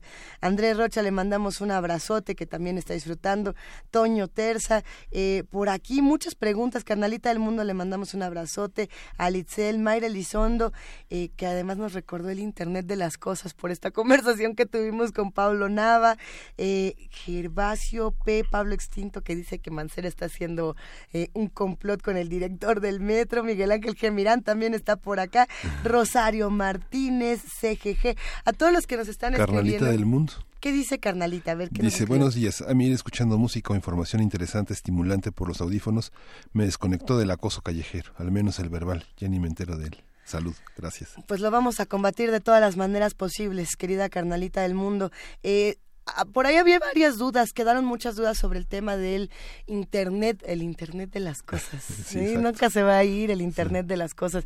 Eh, ¿qué, ¿Qué es lo que tenemos que hacer con nuestros teléfonos inteligentes? ¿Cómo podemos protegerlos? Nos hacían algunas recomendaciones. Paulo Nava, que sigue en, en Twitter y lo pueden seguir, como ya les decíamos, en arroba Paulo Nava C, eh, está dando algunos consejos para los radioescuchas que quieran seguir esta conversación. Por ahí preguntaban si con un antivirus, digamos, de, de Android era más que suficiente y él dijo, no, a ver, se necesitan otro tipo de programas que bloqueen malware, VPNs, eh, hay recomendaciones extras que hacen expertos para proteger más la navegación. y si nos puedes recomendar más, Pablo, te lo vamos a agradecer muchísimo, sin duda, porque bueno, son muchos los radioescuchas que todavía quedaron aquí intrigados con este tema. Está bueno, está bastante bueno. Dice, amigos, díganle a Lisa la Ouija que cada vez que converso con ella lo disfruto mucho, eh, que le mando un abrazo a Juana Inés de esa. Ese es Pablo Nava, un abrazote. Gracias, querido Pablo Nava. Quédense con nosotros aquí porque además la nota que viene también es para que la discutamos entre todos. Primer movimiento.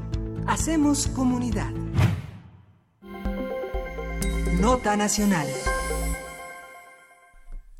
El viernes pasado, el virtual presidente electo Andrés Manuel López Obrador declaró ante los medios de comunicación que hará una consulta para saber si la población está de acuerdo en continuar con la construcción del nuevo aeropuerto en el lago de Texcoco. Por tanto, continúa con su promesa de campaña de mantener el actual aeropuerto Benito Juárez y a su vez utilizar la base militar aérea de Santa Lucía como un segundo aeropuerto. Cabe recordar que esta obra ha sido aplazada anteriormente durante tres sexenios debido a que se agudizó el problema con los ejidatarios de la zona, principalmente de San Salvador Atenco. Ustedes recordarán que iniciaron manifestaciones con machetes en manos para demorar la obra y se han enfrentado en reiteradas ocasiones con miembros de las fuerzas policíacas. Razones hay muchas, hay muchísimo que conversar. Eh, hay una polémica ya desde hace muchos meses, desde hace eh, un añito, yo le calcularía muy interesante.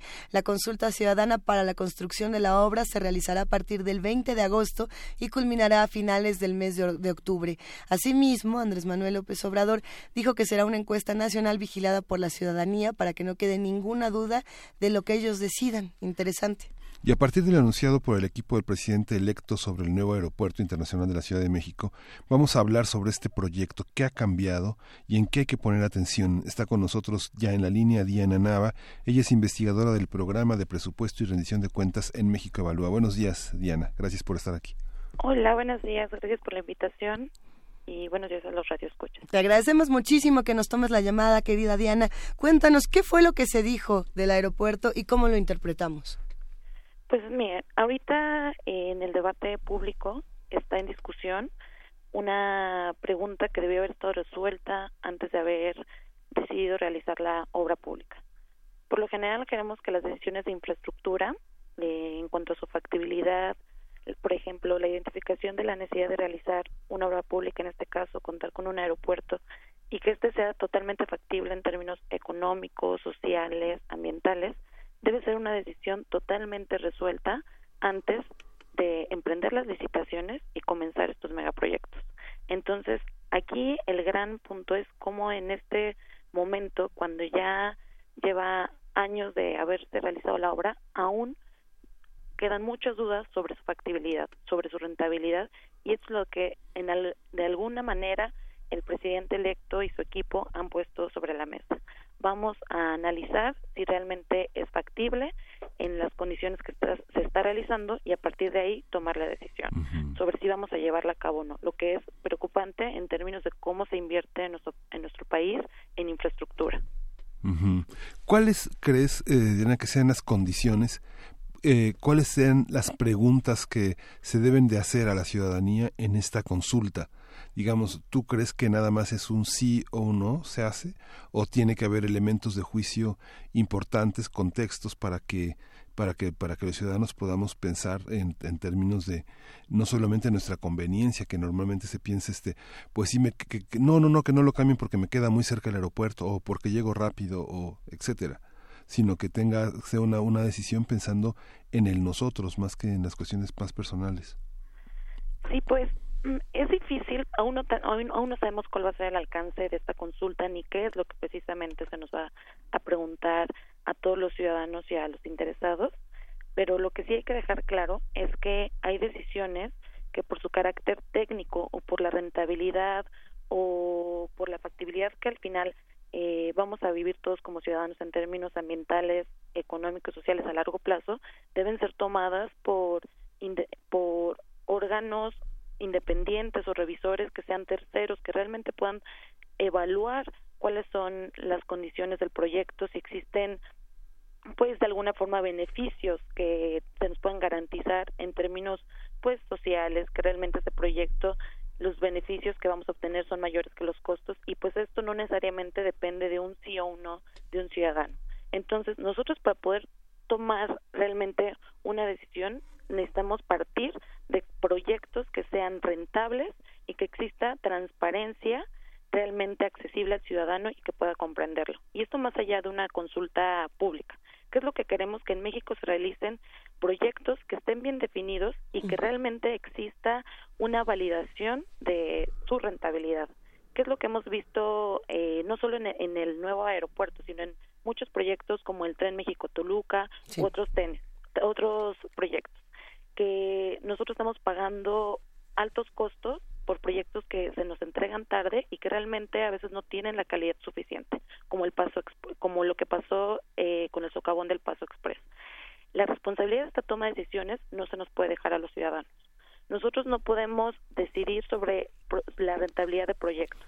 Entonces, en este caso, antes de pensar en una consulta que se le haga a los ciudadanos sobre si se debe continuar el proyecto, eh, del el nuevo proyecto o en su caso alguna otra alternativa, primero deben asegurarse de que el proyecto sobre el que va a decidir el ciudadano es totalmente factible en términos económicos, ambientales, sociales y la verdad es que los, los procesos de planeación con los que actualmente contamos no nos aseguran que realmente tengamos eh, la certeza sobre que los proyectos se realicen en buenas condiciones. Entonces, Diana, lo que estarías planteando en este momento sería, eh, por un lado, no a la consulta, o en otro caso, eh, sí a la consulta siempre y cuando sea una verdadera consulta informada con las bases necesarias para, para esto, o de plano no a la consulta.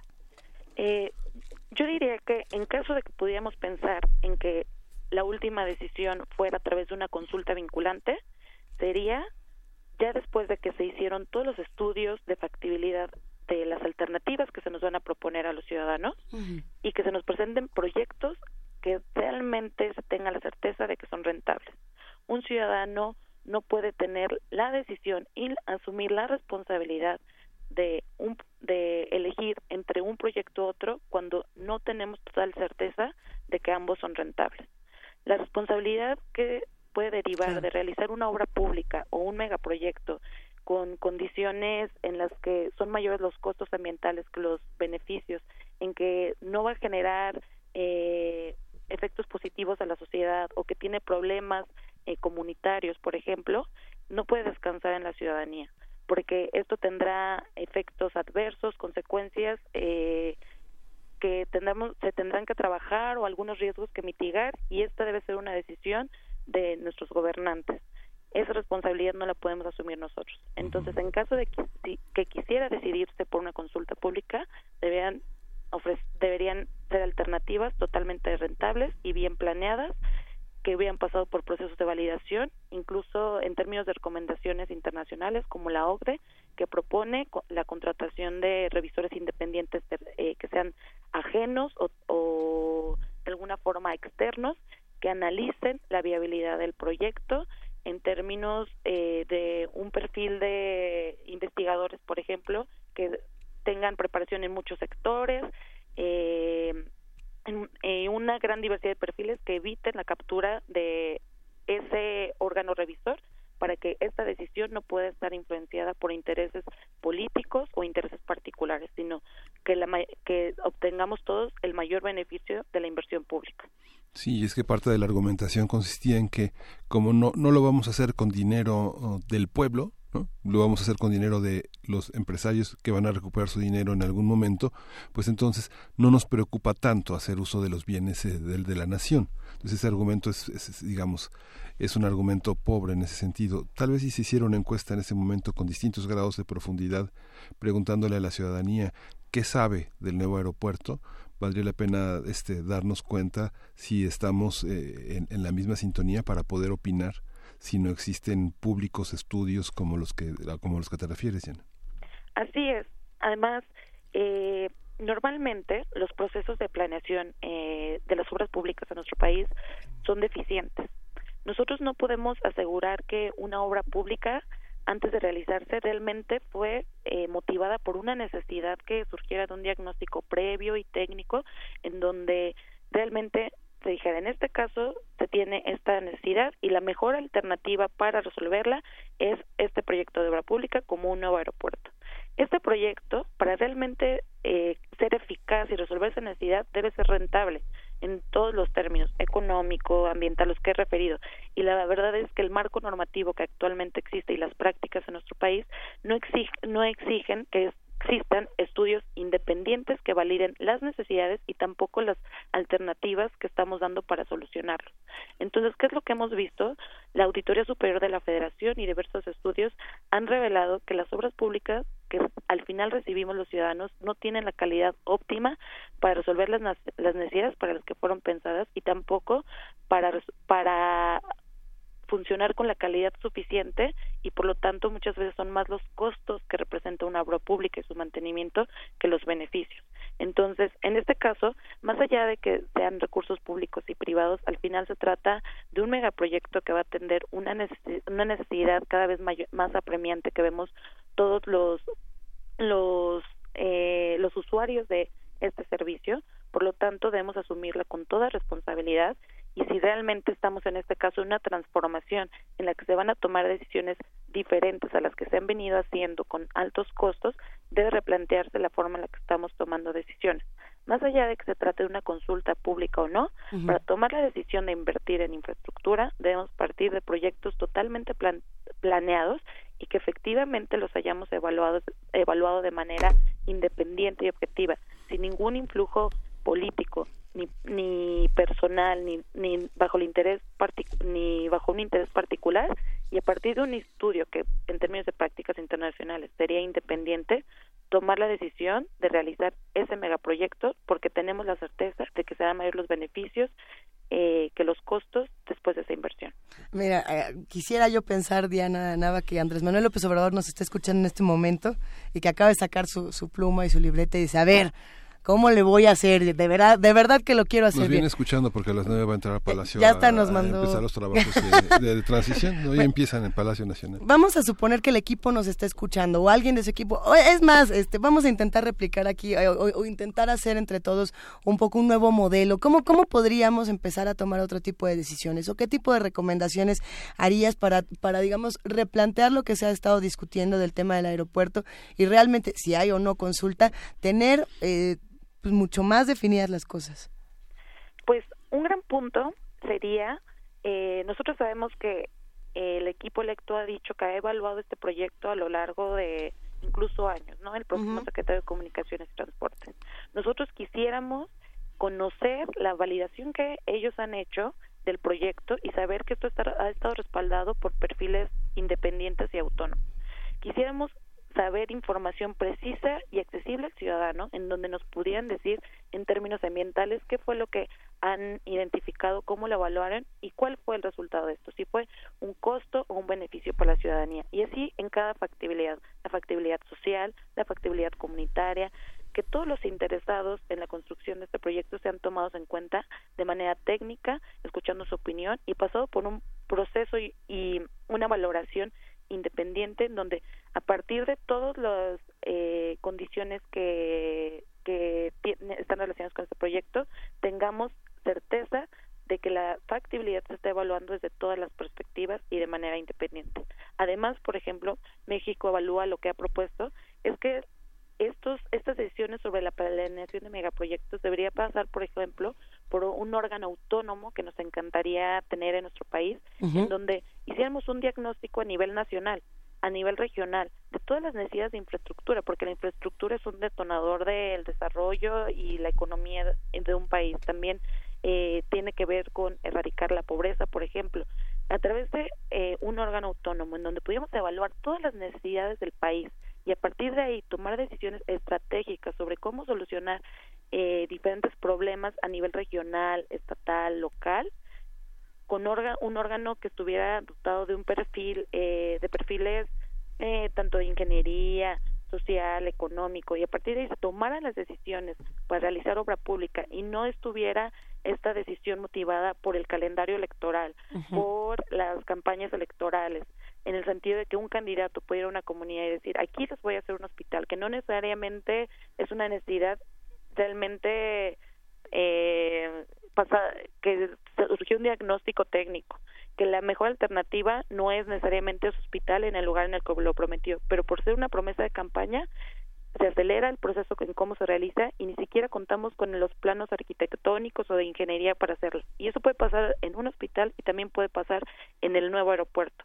Entonces es necesario replantear cómo estamos tomando las decisiones para realizar una obra pública y muchas veces se hacen a vapor y sin todos los elementos para llevarla a cabo. ¿Y qué es lo que pasa después? Y así es lo que se ha visto en el, en el proyecto del, eh, del nuevo aeropuerto que ya lleva un atraso de dos años y medio según lo que se reveló en el dictamen. Sí. Es que hacemos obras que no están totalmente planeadas, con cierta prisa por ejecutarlas, y esto qué es lo que implica que al momento de realizarlas eh, hay un hay un hay una prueba y error en el sentido de así lo contratamos, pero las condiciones en las que nos encontramos son diferentes, tenemos que ajustar el contrato, tenemos que aumentar el tiempo, aumentar los costos y eso pues va implicando un deterioro en términos de lo que estamos obteniendo de la inversión pública. Entonces, si en este momento no estuviera escuchando el candidato, lo que diríamos es que pensara en formas eh, de mejorar los procesos de planeación, reforzarlos, darles independencia y autonomía, alejarlos de las decisiones políticas y de la presión que de alguna forma puede ejercer los periodos electorales, que de esta forma cuidemos cómo invertimos la obra pública y la mejor solución para una necesidad si es la infraestructura, debe ser infraestructura necesaria y pertinente de acuerdo a las condiciones económicas, sociales, ambientales de una zona. Y esto solo podemos asegurarlo a través de análisis independientes y externos para alejarlo de influjos eh, ajenos. Sí, por aquí justamente nos están preguntando, Diana, ¿quién tendría que hacer este tipo de estudios para que no hubiera eh, chanfle, corrupción, tranza, eh, engaño, etcétera, etcétera, porque se están planteando en redes sociales eh, distintos elementos que creo que son los que se han discutido a lo largo de estos meses. Por, un, por un lado, por aquí nos hablan del daño ecológico, nos están hablando de una discusión que en algunos casos llega a ser clasista, eh, nos hablan, por supuesto, de expropiación de tierras, nos están hablando de los recursos, así como por ahí también volvieron a plantear esta duda de si tenía que ver o no con las afores, el lugar de donde saldrían los recursos. En fin, la información sigue estando hecha bolas, ¿no? ¿A quién, ¿A quién le tocaría hacer estudios como estos para que todos nos sintiéramos, pues por lo menos con la tranquilidad de que se quedó en manos transparentes? Sí, pues mira, existen agencias eh, internacionales que evalúan proyectos que de alguna forma eh, tratan de garantizar que la decisión sea objetiva. También pueden establecerse comités eh, multisectoriales y autónomos en donde el perfil de eh, sus integrantes se elija para que puedan garantizar independencia y autonomía. Estos deben estar integrados pues por por todo tipo, eh, deben ser multisectoriales y justo deben escuchar a, eh, a expertos y especialistas eh, pues de todos los intereses involucrados, intereses en términos económicos, sociales, comunitarios. Un aspecto muy importante es escuchar a las comunidades eh, que están directamente relacionadas con el proyecto por estar afectadas en términos eh, pues de la cercanía o porque es, esas tierras tienen cierta relación con ellos es un aspecto muy importante y si bien esto debió haber sido realizado antes de realizar el proyecto. En este momento aún, aún podemos decidir en términos de un análisis de costo-beneficio si continuar con el proyecto como está después de una evaluación de las condiciones del atraso, del costo y, y del beneficio que se estima que pueda realizar en comparación con cancelarlo. Entonces, podría eh, contratarse una agencia independiente o bien establecer un comité eh, autónomo multisectorial en donde pueda pasar esta decisión escuchando a todos los interesados y expertos que han llevado a cabo una investigación sobre este proyecto de manera específica. De nuevo, dándole voz a los que están haciendo comunidad con nosotros, Diana, por aquí nos dicen, es que los estudios técnicos para el aeropuerto ya existen, esto lo dice Pedro Alcántara. Dice, no, no, no, no digan mentiras, los del equipo eh, de Andrés Manuel López Obrador están publicados en la página, eh, eh, justamente en la página de AMLO. Y por aquí nos dice alguien más, como en esta suerte de, de diálogo, dice, pero si ya se dijo que no es viable, pues a quién le van a hacer caso, esto lo dice Fernando Sansores. Y así los comentarios comentarios discuten muchísimo. Si ya tenemos estos estudios, eh, estos estudios, ¿quién los realiza? Creo que esa es la, la, duda principal que se tiene aquí. Eh, ahora sí que qué nos toca hacer y qué nos toca esperar para los próximos días, porque esta discusión va a seguir y se va a calentar bastante. Pues si bien existen los estudios, eh, lo que de alguna forma podemos decir es que pueden ser cuestionables en el sentido de que estos estudios son realizados por consultoras que muchas veces son que, que perdón por consultoras que son contratadas por las autoridades que están interesadas en realizar la obra pública. Y en el Foro Económico Mundial por ejemplo se ha observado que existe que algunas empresas contratistas sobornan a funcionarios públicos para que desarrollen proyectos cuya rentabilidad no justifica su elaboración. Es por eso que nosotros cuestionamos los eh, los procesos con los que se realizan los estudios de factibilidad con los que actualmente contamos, porque como les decía, no son realizados por eh, organizaciones especializadas ni entes independientes que sin ningún influjo realmente eh, realicen estudios objetivos para analizar la factibilidad de, los, de la realización del proyecto. Es por eso que nosotros actualmente, si bien contamos con estudios de factibilidad, estos pueden ser cuestionables por el proceso en el que se realizaron. Y es por eso que posiblemente el, el, presidente electo y su equipo estén replanteando la factibilidad del proyecto y justo lo vimos, ¿no? Cómo eh, se atrasó un día el, eh, la presentación del dictamen porque a esta, a esta altura de la realización del proyecto aún faltaba información muy importante sobre aeronáutica y seguridad aérea que necesitaban tomar en cuenta para tomar la decisión. O sea, después de cuatro años eh, ya de realizar un proyecto, aún existe información que no teníamos en cuenta y necesitamos considerar para un dictamen de viabilidad. Eso es muy preocupante y aclaramos en esta mesa, esto no tiene que ver con simpatizar o estar en contra, a favor, de un lado del otro de Andrés Manuel López Obrador, sino de un proyecto que nos involucra a todos y a todos los que estamos aquí y en este país. Eh, Diana, ¿con qué reflexión final nos tenemos que quedar? Con, ahora sí que, ¿qué nos vamos a llevar para pensar y para preguntarnos?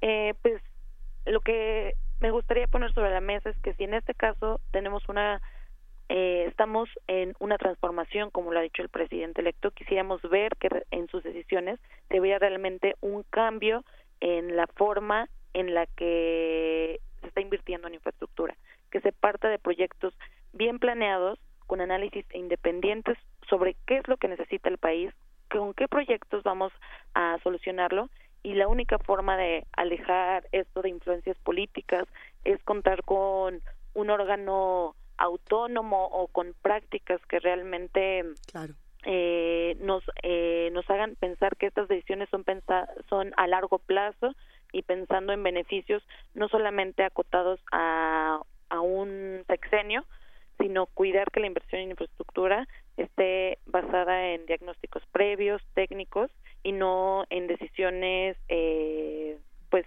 o en ocurrencias de alguna forma Nos dejas muy buenas preguntas y muy buenas pautas para la mesa que vamos a tener en, en, una hora aproximadamente cuando hablaremos de todas las obras, porque no es la única que se está planeando en nuestro país.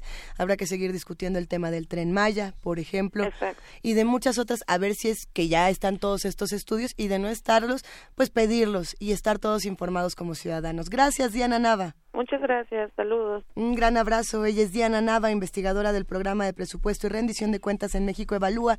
¿Qué opinan los que están del otro lado haciendo comunidad con nosotros?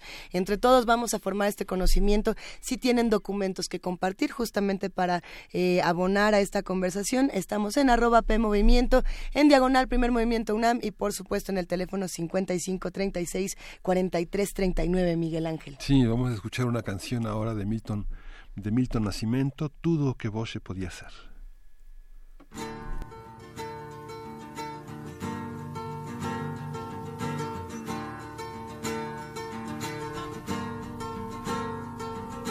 Com sol e chuva, você sonhava que ia ser melhor depois. Você queria ser o grande herói das estradas, tudo que você queria ser.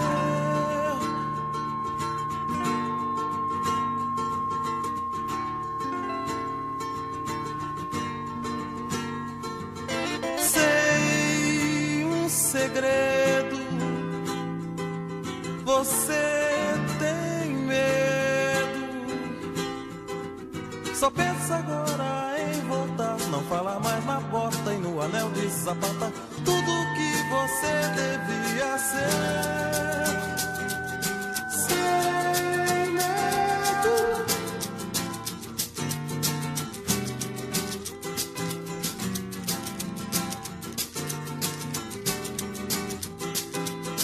Não se lembra mais de mim. Você não quis deixar que eu falasse de tudo.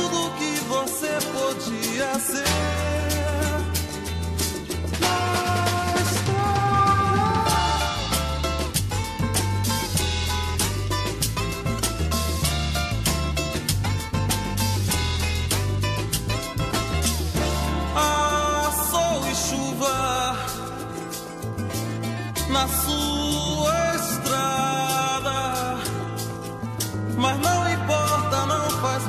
Você ainda pensa e é melhor do que nada. Tudo que você consegue ser. Oh, nada.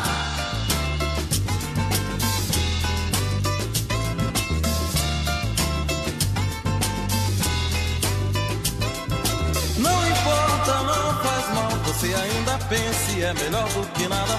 Tudo que você consegue ser.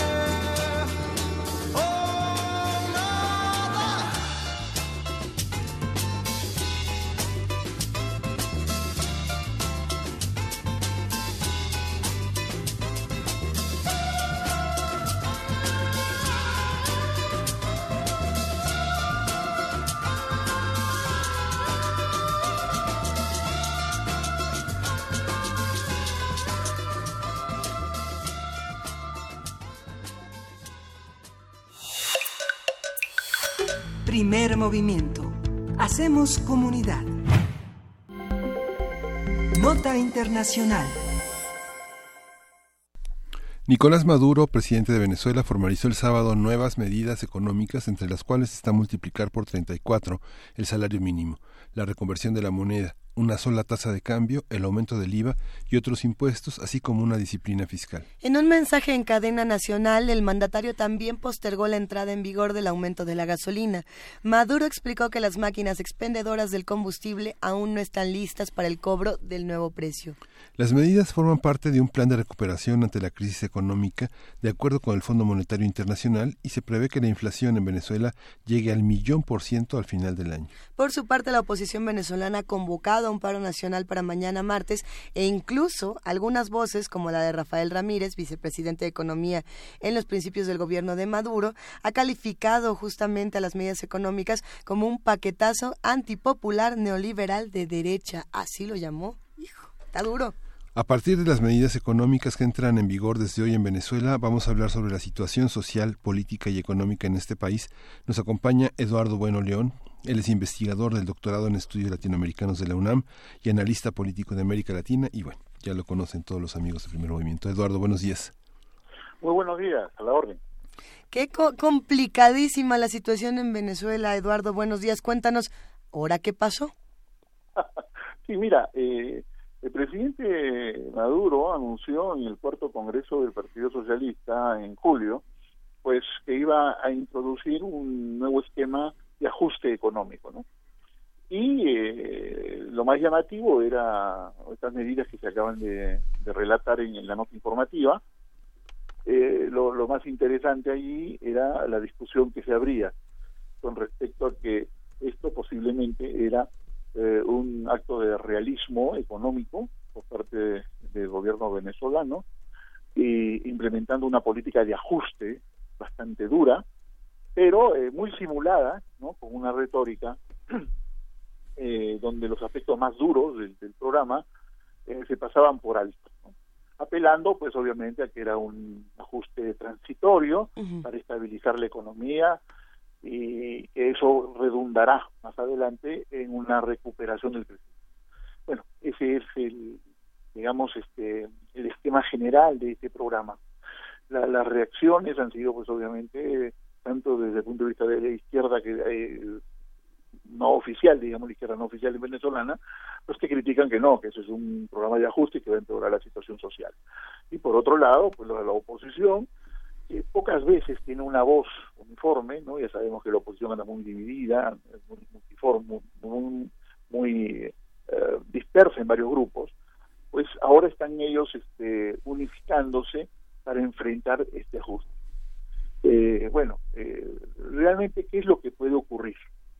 En primer lugar, la economía venezolana necesita una estabilización urgente por el proceso de hiperinflación que ha vivido.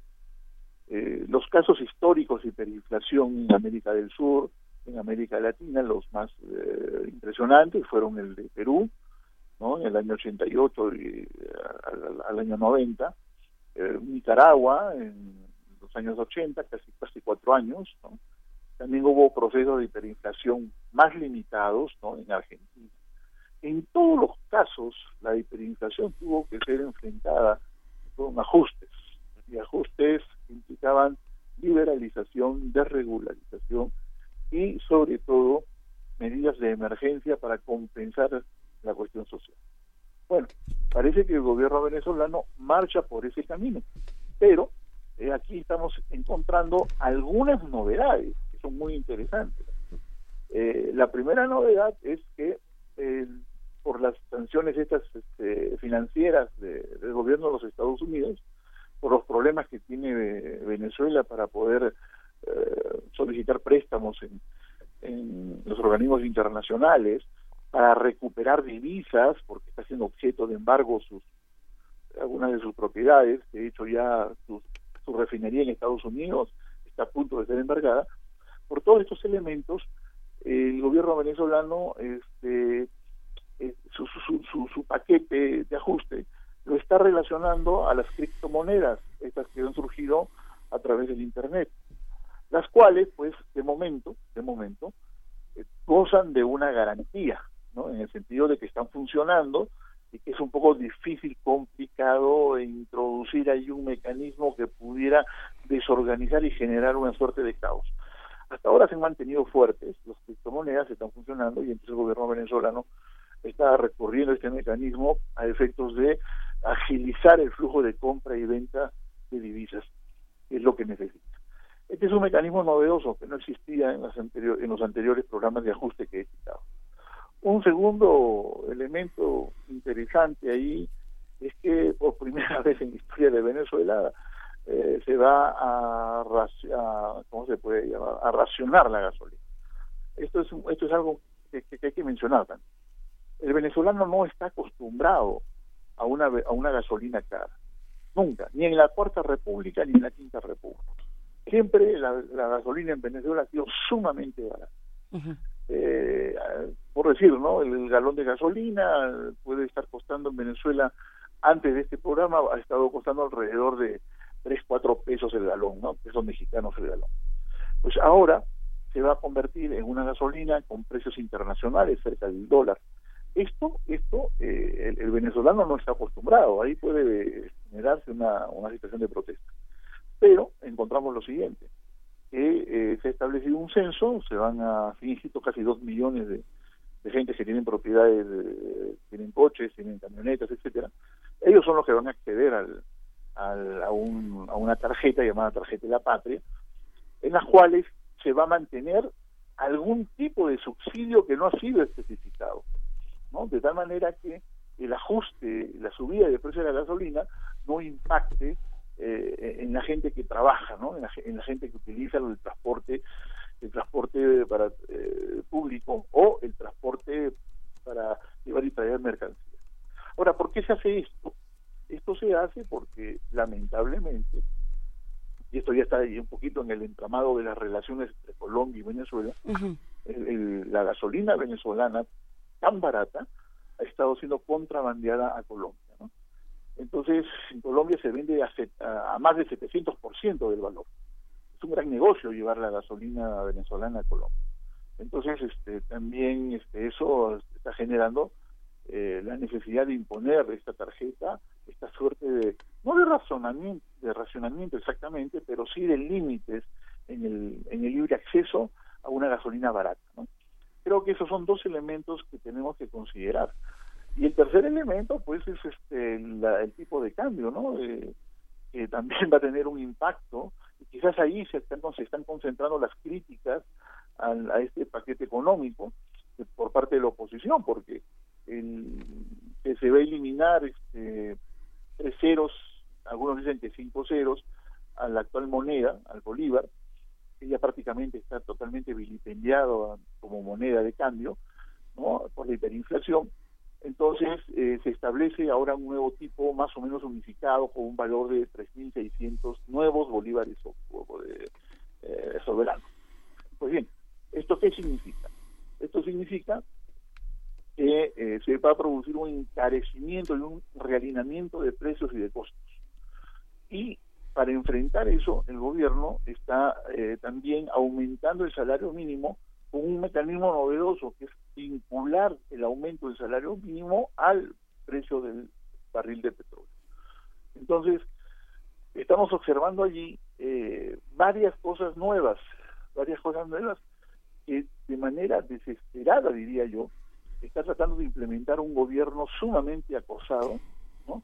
a efectos de evitar evitar digamos el colapso final de una economía que pues, se ha quedado sin capital, se ha quedado sin recursos, sin producción. Permíteme que te detenga, Eduardo, permíteme que te detenga un momento. ¿Y tú crees que alguna de estas medidas realmente pueda evitar un colapso como tal, o por lo menos eh, darle tiempo, eh, hacer algo al respecto? Si hay estabilidad política y acuerdo nacional, yo creo que las medidas podrían funcionar, pero no es la situación en Venezuela. En Venezuela sigue la politización política, la oposición no no no no acepta un compromiso político, el gobierno mantiene eh, su manejo pues del sistema político como lo ha mantenido hasta ahora con la Asamblea Constituyente. Entonces yo creo que ahí eh, las posibilidades de que este programa económico pueda dar resultados depende pues de que haya un acuerdo nacional, ¿no? Creo que el siguiente paso del presidente Maduro debería apuntar en ese sentido, volver a recuperar las, las, conversaciones con la oposición, con el sector empresarial, la sociedad civil, que no es chavista, porque ese es otro elemento, ¿no? Y con ellos llegar al menos a generar un mínimo de consenso para sostener el programa económico. Un programa de estas características no funciona si no hay estabilidad económica, porque si estabilizamos de economía y generamos un consenso político, entonces va a comenzar a retomarse el crecimiento y la producción y se puede inevitablemente invitar a la inversión para llegar luego a un proceso de negociación con los Estados Unidos, con el Fondo Monetario, a efectos de que se eliminen estas se eliminen estas sanciones, estas limitaciones para el acceso a capitales. La, la economía venezolana necesita inversión, necesita capitales. Pero bueno, eso de momento pues vemos que no es posible y por lo tanto estamos solamente asistiendo a un programa de ajuste que va a generar, sí, ¿eh? cierto descontento social, que sí va a generar cierta cierto malestar, por eso que está la oposición anunciando huelgas, ¿no? Pero yo creo que hay que dar el paso siguiente, que es eh, agilizar de nuevo este, este, este acuerdo político con la oposición, que inevitablemente pasa por nuevas elecciones. La oposición no quiere, digamos, firmar nada si es que no hay un proceso, un cronograma electoral, digamos, que se respete. ¿no? Ajá.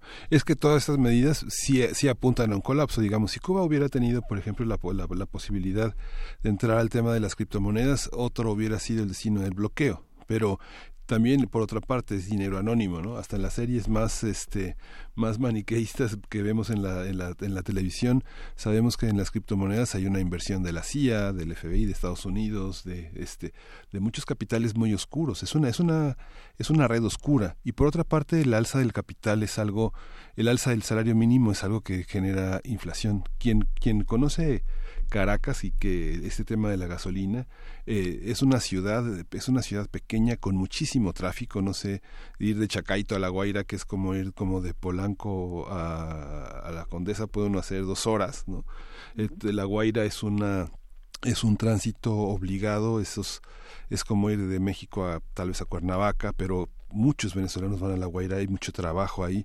Entonces, la gasolina es un elemento que va a paralizar la ciudad, como paralizó La Habana en su momento con esta con esta racion, racionamiento, ¿no? Y que muchas veces es la manera en la que se mueve la oposición, porque la, en La Guaira y, y, en las afueras de Caracas están muchos de los venezolanos que no, que no son chavistas y que se oponen al régimen. Y eso pasó también con esa gasolina que se daba discrecionalmente en Cuba. uno veía que sí había quien se movía en La Habana y me tocó estar en el periodo especial y siempre había gente con gasolina, ¿no? Sí, pero a ver, este, Cuba no producía petróleo. Claro. Venezuela sí, lo produce, es el tercer cuarto país con producción de petróleo. Sí. Y además tiene refinerías, ¿no? Sí. Entonces, eh, a mí me da la impresión, dentro de este marco de incertidumbre con respecto a estas medidas, que obviamente si, comienzan problemas, si, si no se da, digamos, una racionalización este medianamente accesible a esta clase media que sobrevive en Venezuela y en las grandes ciudades, pues obviamente el gobierno tendrá que aflojar el tema del, del racionamiento a través de esa tarjeta, ¿no? Eso lo han hecho otras veces. Acuérdate que en el mes de diciembre del año pasado, ¿no? A raíz de la fuga de, gasolina a Colombia, es que el gobierno estableció razonamiento abierto y directamente en los estados fronterizos, ¿no? Y eso, digamos, este, que al comienzo se pensó que también iba a generar un gran caos, que la gente iba a protestar y qué sé yo. No pasó nada. Sí. se cortó el flujo de esos de, gasolina barata a Colombia por ese lado. Ese por un lado.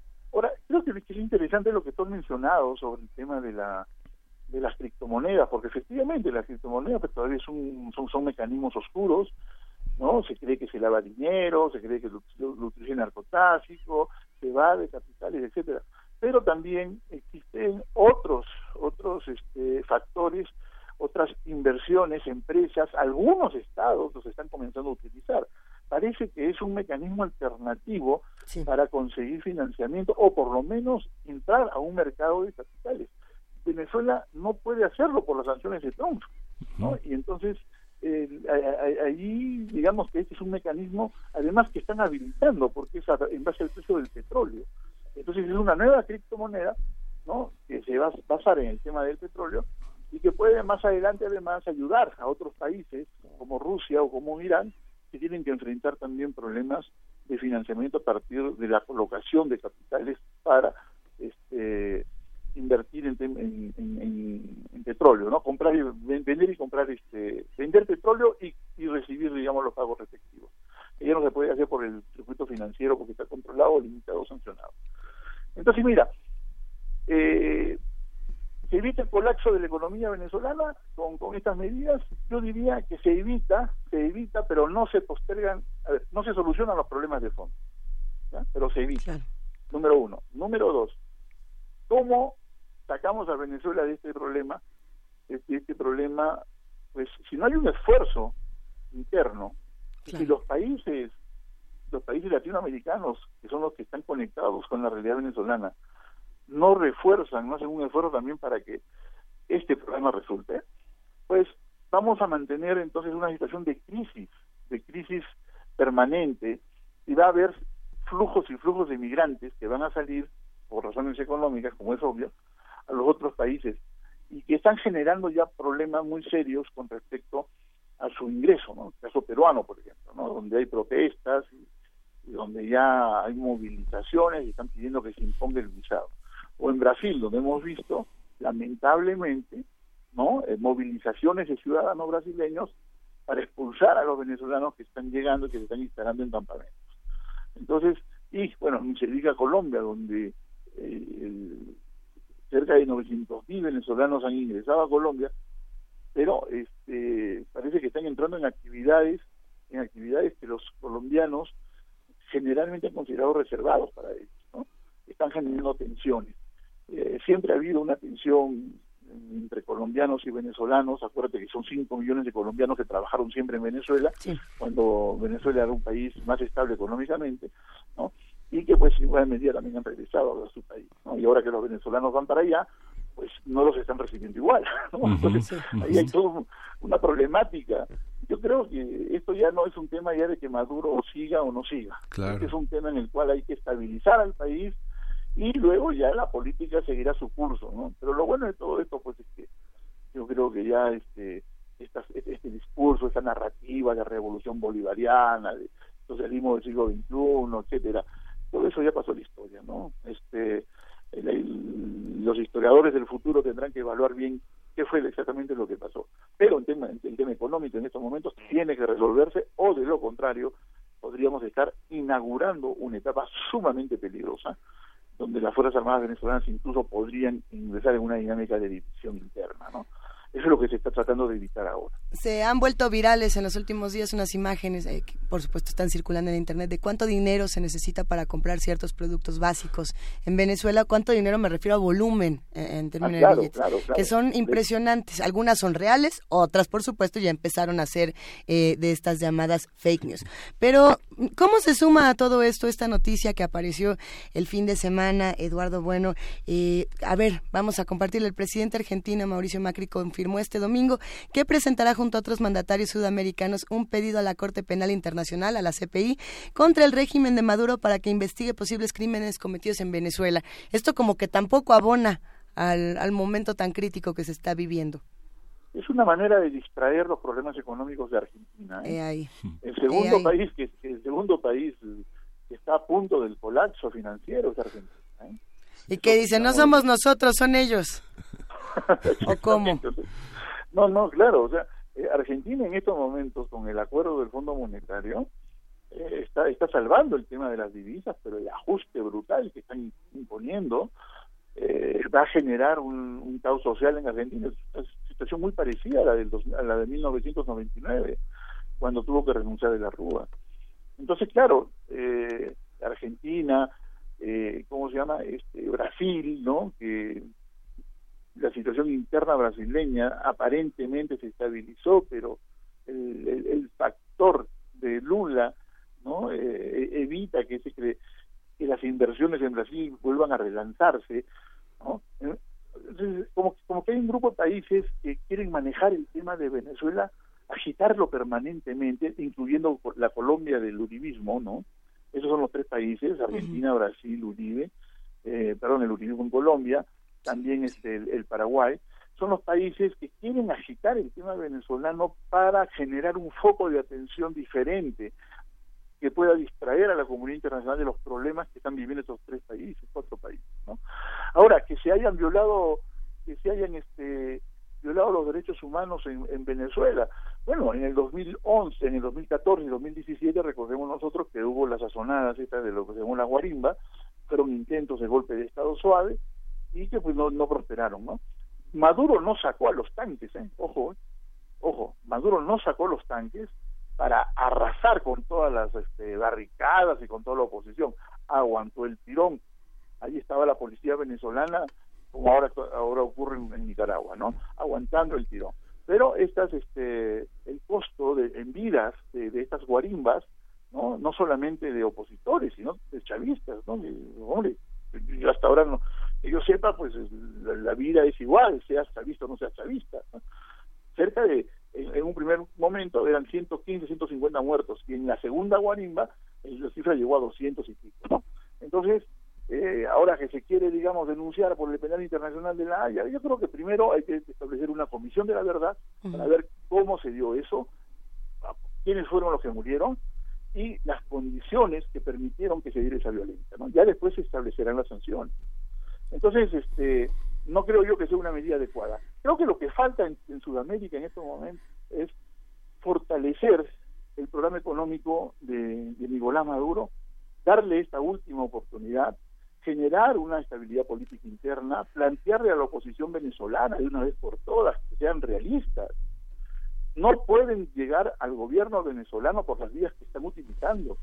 Tienen que necesariamente pactar políticamente una estabilidad para que el país pueda racionalmente funcionar. Más adelante, sin ninguna duda, los venezolanos les darán su voto.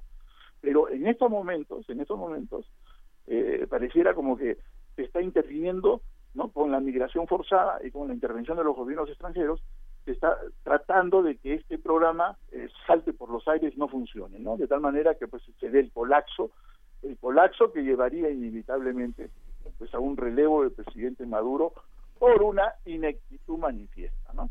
Y eso puede puede darse si las Fuerzas Armadas venezolanas se dividen. De momento no es así. Sí, fíjate, este Eduardo, que hablábamos con Sergio Ramírez sobre Nicaragua, y justamente Sergio Ramírez decía este que ojalá la violencia no pusiera al frente de Nicaragua a un mandatario peor que Ortega, ¿no? Y que justamente las negociaciones, digamos Venezuela eh, dado la este todo el conflicto internacional que condena a las, a las autoridades venezolanas corre ese riesgo también, ¿no? La imposición de un liderazgo que acentúe esas diferencias que eran este desde el gobierno de Andrés Pérez eh, enormemente abismales, ¿no? Pobres, muy pobres, contra ricos ostentosamente ricos en Caracas, ¿no? Mira, eh, un gobierno de transición en Venezuela solamente puede ser resultado de un acuerdo entre oposición y entre chavismo, ¿no? Y no veo yo figuras ¿no? de real eh, intermedias en Venezuela que pudieran asumir ese rol. Eh, si nosotros admitimos hay un colapso, que ya no hay ninguna salida y que tiene que venir un gobernante de mano dura, pues obviamente ese gobernante va a ser un, gobernante que se va a apoyar en el ejército, en las Fuerzas Armadas. Claro. Y obviamente va a optar por un programa económico muchísimo más radical en cuanto en términos de ajuste, con, un, con, con, con, unas consecuencias y un impacto social que se va a salir de control. Va a aumentar la migración aumentar la migración y los que se queden dentro de Venezuela a protestar, obviamente van a ser reprimidos. Yo creo que esta, esa vía ya la hemos visto en otras oportunidades, no debe aplicarse en esta, esta vez, ¿no? Yo, yo, yo, insisto, o sea, estamos desaprovechando mecanismos, los estamos disolviendo. El UNASUR, por ejemplo, era un excelente mecanismo para que se pudiera generar las condiciones entre gobierno y oposición en Venezuela. De hecho, el UNASUR propuso propuso un gobierno de unidad nacional, donde se incorporaran Capriles, el Borges, eh, Machado, Leopoldo López, junto con el sector moderado del chavismo, un gobierno de unidad nacional y de transición. Y una, una, una, una, gran visión el UNASUR lo hizo. ¿Y cuál ha sido la respuesta de los gobiernos de la restauración neoliberal? No tumbarse el UNASUR. O sea, veamos también ese lado de la historia. Necesitamos entonces saber la, la Organización de Estados Americanos, ¿no? En distintos momentos quiso condenar a Maduro, ¿no? Quiso tutelar la democracia, quisieron implementar un mecanismo ahí que medio raro de, de, tutelaje, lo dijo la canciller argentina, ¿no? De que la democracia venezolana funcionara funcionara sin conflictos y sin la intervención del gobierno. Pero vamos, hombre, la política en todos los países hay lucha de poderes siempre. Hay lucha de poderes, hay conflictos, eso es inevitable, la política es así. Sin embargo, sin embargo, lo que se, lo que buscaba la OEA era intervenir en el sentido de que fuese la OEA la que dijera cuáles eran los puntos malos y los puntos buenos en esas luchas de poder. Y claro, eso ningún país lo acepta. Entonces, bueno, por eso es que como intentaron, intentaron aprobar eso y no resultó. Por eso crearon el Grupo de Lima. Y el Grupo de Lima comenzó a pasar por encima de la OEA y en lugar de regular, establecer el consenso, promover el diálogo, comenzó a promover una, a desacreditar a Maduro y a convertir a la oposición en el interlocutor válido, ¿no? ¿A qué llevó todo eso? No ha llevado a nada, ¿no? Entonces, eh, por eso, por eso insisto, ¿no? Insisto, creo que creo que tiene que darse eh, un respaldo de los gobiernos sudamericanos a este programa económico, que yo creo que esa es la última carta, la última carta que tienen los venezolanos antes de entrar en una dinámica de violencia eh, incontrolable. Cierto. ¿No? Y, este, y, no, y, no seguir pues con estos sabotajes, ¿no? Pues vamos a ver qué ocurre con todo esto, seamos pacientes y sobre todo estemos muy atentos, Eduardo Bueno León, te mandamos un gran abrazo. Gracias por tu por tu análisis, por la opinión que nos compartes sobre este tema. Cómo no, siempre estoy muy agradecido por la oportunidad. ¿eh? Muchas mm. gracias. gracias. Un abrazote, hasta luego. Hasta luego. Vamos a una pausa en primer movimiento, quédense con nosotros porque en la tercera hora Miguel Ángel Quemain es el turno de su poesía necesaria. Ah. Queremos escucharte. Llámanos al 55 36 43 39 y al 55 36 89 89. Primer movimiento. Hacemos comunidad.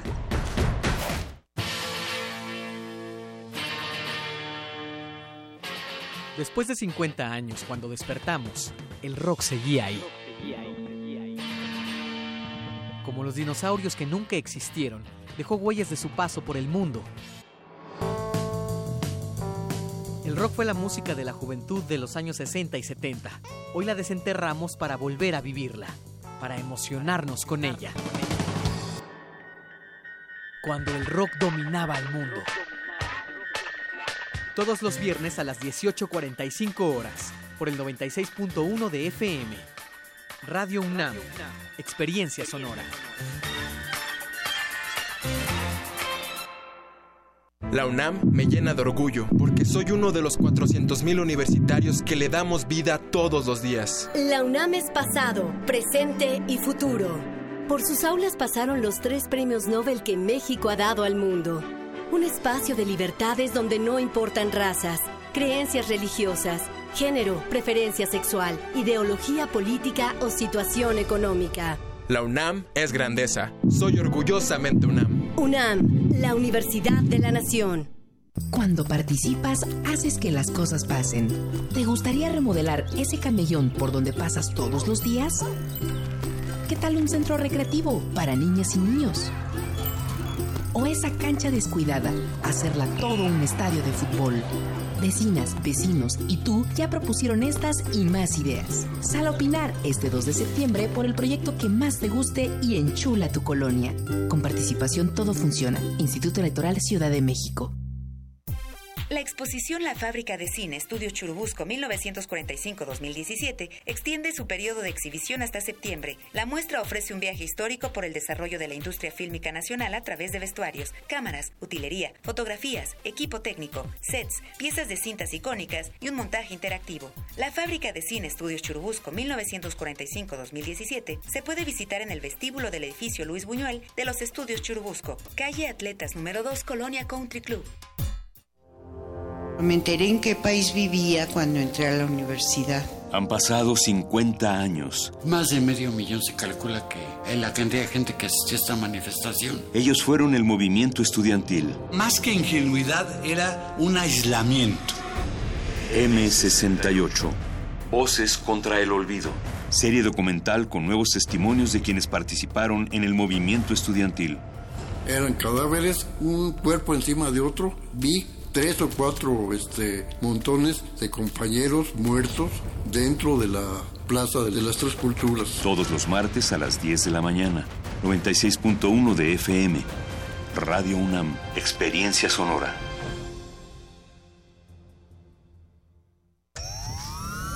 Allá afuera pasan cosas que sentimos fuera de nuestras manos. ¿De qué tenemos que pedir perdón? ¿De no morirnos de hambre? Creemos que solo pertenecen a los políticos. Hemos sido tolerantes hasta exceso de Pero en ese mundo, controlado por una minoría, los de la mayoría tomamos las decisiones. Esto es un fanzine sobre la agenda pública y tus derechos en ella, a ritmo de cumbia y salvaje pop pop. El modernísimo. Todo es política. Miércoles, 21 horas. Por el 96.1 de FM, Radio UNAM.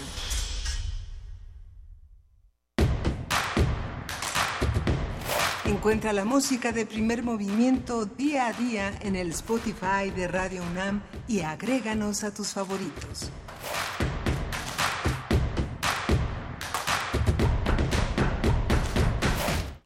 Y en este momento, querido Miguel Ángel Quemain, son las nueve de la mañana con cinco minutos, casi con cinco minutos. Como lo decíamos, es lunes 20 de agosto. Hoy eh, los más jóvenes vuelven a la escuela y probablemente seguirá el tránsito en nuestra ciudad y en otras ciudades todo el día. Sí, y, Con calma. Y, bueno, se inician las clases y con ello una, una conferencia de la que no podremos dar cuenta, pero la daremos en, el- en su momento, que es justamente la explicación del Baster Gordillo No, a las bueno. 11 de la mañana en Polanco sobre estos cinco años, cinco meses, siete días de encarcelamiento. ¿Qué va a decir? Tengo mucha curiosidad de qué va a decir. Mañana sí. va a ser un día muy divertido para Hoy comentarlo. sí va a comentarlo, va a ser muy interesante esta, esta reunión, mucha gente de los medios está, está, está muy atenta y bueno, es eh, la, la crónica de un proceso eh, injusto, según la, su, su versión, un, un proceso mal atendido por parte de la PGR, la PGR dice que no, pero ya escucharemos la versión del Bester Gordillo. La PGR dice que no. Ujú. O sea, pero es que ni a cuál irle, ¿no? Sí. A ver, y bueno, ya iremos conversando un poco qué ocurrió con lo que dice el día de hoy eh, el Bester Gordillo. Lo, lo- seguramente lo tendremos mañana aquí, nosotros estaremos Sí. comentándolo, eh, pero estemos todos atentos. Sí. No, no olvidemos ¿no? todo lo que ha pasado. Tuvimos un análisis de este personaje en particular con Álvaro Arreola la semana pasada, si no me equivoco, fue el lunes pasado o el miércoles pasado, el martes. Aquí todos me están haciendo Miércoles. como que miércoles, martes, ma miércoles. Eh, bueno, vamos a buscarlo y lo vamos a compartir, por supuesto, en nuestras redes sociales para que aquellos que se quieran acercar a esta conversación previa a lo que va a ocurrir el día de hoy, pues estén bien informados. www.radio.unam.mx es la liga donde pueden encontrar todos los programas de primer movimiento desde el principio de los tiempos y los de otras transmisiones de Radio UNAM que funcionan mucho justamente cuando queremos darle contexto a lo que ha ocurrido en nuestro país en tantos años del Bester Gordillo. Sí. ¡Qué mello! Sí. Tenemos muchos comentarios en redes sociales, querido Miguel Ángel. Eh, están los que quedaron muy satisfechos con la participación de Eduardo Bueno León, como es el caso de Eduardo Torres, y hay otros que dicen, no es cierto, no, no, pero es que el tema de Venezuela siempre genera este tipo de polémicas y creo que es muy sano que las genere y que lo sigamos conversando entre todos. Sí, yo creo que Venezuela nos duele a todos. Es un país tan entrañable, de una cultura tan poderosa. Hemos estado tan cerca que finalmente todo el padecimiento en toda la geografía venezolana, que es, que es, que es rica, que es muy diversa, pues nos atañe, nos importa y tenemos que estar muy atentos, sin prejuicios, de manera empática, porque los venezolanos son, son, pues son, son, son hermanos, tienen una historia muy semejante a la nuestra, han tenido una historia llena de, de vicisitudes, de anacronismos, de dictaduras tan, tan fuertes, pero al mismo tiempo es una cultura tan poderosa, con una literatura, una pintura, una música tan grande que, que vale la pena que no, que no, que no los perdamos, que siempre estemos como de la mano, vigilando que el autoritarismo no progrese, que los militares no gobiernen, ¿no? Vamos a ver qué pasa con todo esto, querido Miguel Ángel Quemain. Y, y bueno, pues para seguir reconciliándonos con la realidad y sobre todo con este lunes, que va a ser un lunes complejo y que sin embargo aquí entre todos nos vamos a apoyar, viene la poesía necesaria. Primer movimiento. Hacemos comunidad. Es hora de Poesía Necesaria.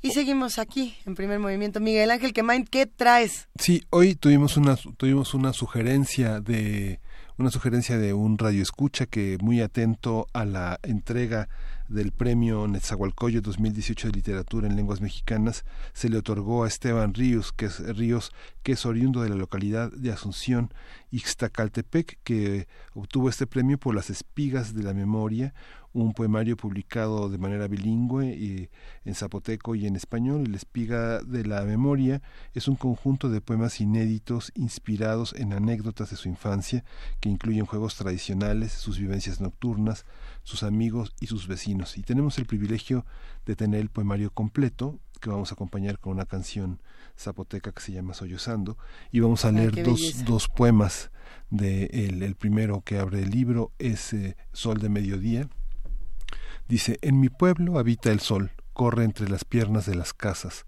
trepa y se columpia en los árboles se baña de polvo como los niños sonríe al mojar sus pies a la orilla del río es el duende de los caminos gavilán que esparce la luz fulgor del agua dormitando en el pozo hojarasca en llamas al mediodía el otro se llama niñería. Cuando fui niño perseguía mi sombra, me calcé el lodo bajo la lluvia, queriendo atrapar las hormigas aladas. Soñé transformarme en colibrí para beber el néctar de las flores. Nunca podré olvidar la algarabía cuando miré el vuelo de las cien mariposas. Esto es, esto es este poemario. Vamos a escuchar sollozando em Saputico.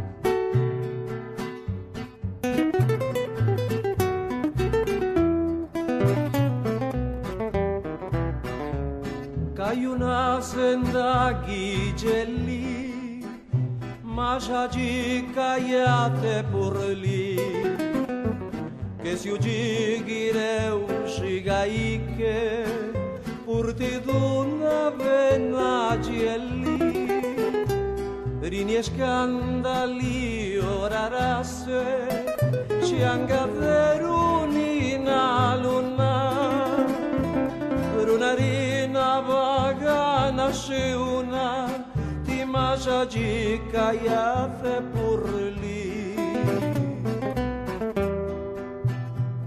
Sollozando vengo a decirte que hace mucho sufro por ti.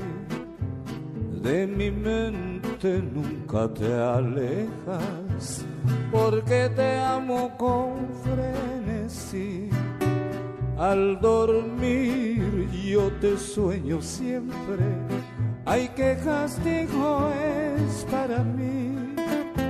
Sollozando tu amor te pido, porque hace mucho sufro por ti.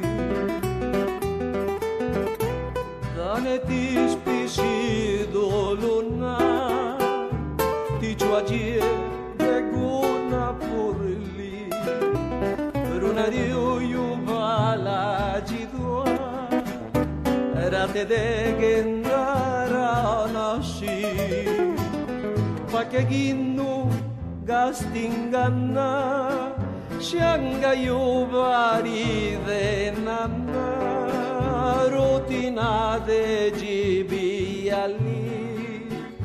purti d'una benatge.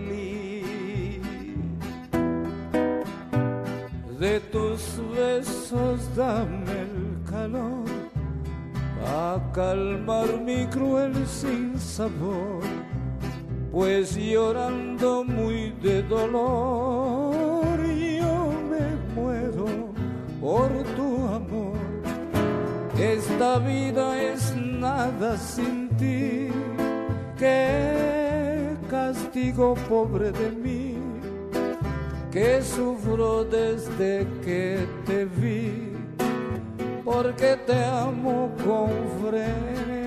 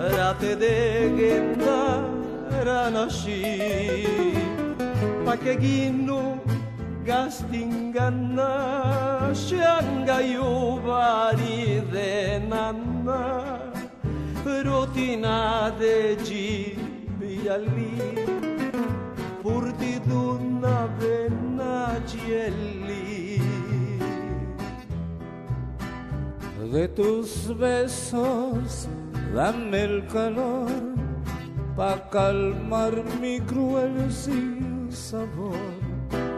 Pues llorando muy de dolor yo me muero por tu amor. Esta vida es nada sin ti. Qué castigo pobre de mí que sufro desde que te vi porque te amo con frenesí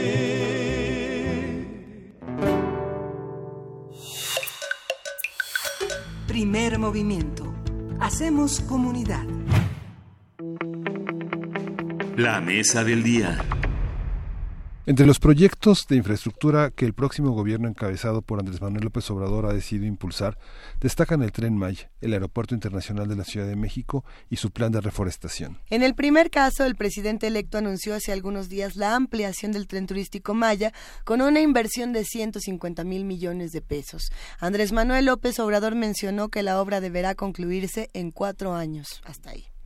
Para el caso del aeropuerto, el gobierno entrante someterá a consulta las dos opciones con sus pros y contras, continuar con la construcción de la nueva terminal en Texcoco o mantener en funciones el actual aeropuerto y construir dos pistas en la base aérea de Santa Lucía en el Estado de México. Por su parte, el programa de reforestación contempla la siembra de un millón de árboles frutales en todo el país, que en dos años podría generar, cuatro, generar 400 mil empleos. Este último, el programa de reforestación, ha tenido una política una, perdón, una polémica muy importante. Lo vamos a ir platicando en un momento más, Miguel, Miguel Ángel. Vamos a conversar sobre los nuevos proyectos de infraestructura, qué implican para las comunidades, cómo vigilar que afecten lo menos posible el medio ambiente. Y para ello está la doctora Leticia Merino, investigadora del Instituto de Investigaciones Sociales y coordinadora del Seminario Universitario sobre Medio Ambiente e Instituciones USMAI, coordinadora de la Agenda Ambiental de 2018 a la que le dedicamos 12 lunes y justamente entre los temas ambientales está el tema de la, de la, de la infraestructura social, de la, de la parte urbana en, el, en territorios naturales. Leticia, buenos días. ¿Qué tal? Buenos días. Nuevamente nos encontramos. Ay, muchísimas gracias, muchísimas gracias por el espacio y por bueno todo lo que nos el espacio que nos han abierto. Al contrario, Leticia, es un gusto de verdad que nos acompañen y que nos den esta otra parte que tanto necesitamos discutir. Eh, aquí mencionamos tres, digamos, proyectos de infraestructura. No sabemos, serán los únicos, probablemente sean muchos más. Cuéntanos un poco qué proyectos se han anunciado y cuántos de estos tendrán los estudios pertinentes, etcétera. Mira, yo me estoy, este, estoy, estoy realizando un análisis de 25 que, que se anunciaron. Digamos, efectivamente, el primero es el Naim, el, el segundo es el Corredor Económico Industrial del Istmo de Tehuantepec, el Tren Maya es el tercero, eh, digamos hay otros proyectos que tienen que ver más con que tienen no, no tienen implicaciones directas todo el tema de, de apoyo a educación y adultos mayores de pensiones este etcétera pero los que apoyan eh, los que tienen una injerencia un impacto ambiental directo son estos digamos además el de reforestación que ya mencionaron. Me parece muy importante mencionar el de minería que también se menciona este el de el de incrementar la actividad minera en el país respetando se habla de respetar los derechos de los trabajadores pero no se ha mencionado aún yo creo que se va eh, a discutir el tema de impactos ambientales. También se ha hablado de apoyar a la ganadería de nuevos créditos para para productores este en ganadería. Entonces hay hay eh, distintos creo que que nos merece una reflexión eh, detallada, además de los tres que mencionábamos, de aeropuerto, tren Maya y reforestación. Pero eh, si quieren ustedes, si les parece, eh, hablemos de tren Maya y reforestación para, para iniciar o como, como me indiquen. Mira, vamos empezando por ahí, pero se va a poner bueno, Leticia, venga. Seguro, seguro. Bueno, yo, yo creo que hay que hay una buena intención, una intención de, de, de apoyar, de promover el desarrollo económico del, del sureste y bueno, pues el tema ambiental generalmente no no está en la perspectiva, no se considera, sin embargo es la base eh, para que todo esto resulte viable. El tema medio ambiente y el tema sociedad, diría, no, no, no nos interesa hablar de medio ambiente sin hablar de sus, de sus implicaciones sociales y de la participación social. En, en el tema del, del tren Maya, yo no vería solamente el tren, creo que lo tenemos que ver asociado al incremento de la actividad turística, que es lo que se busca eh, promover con el tren.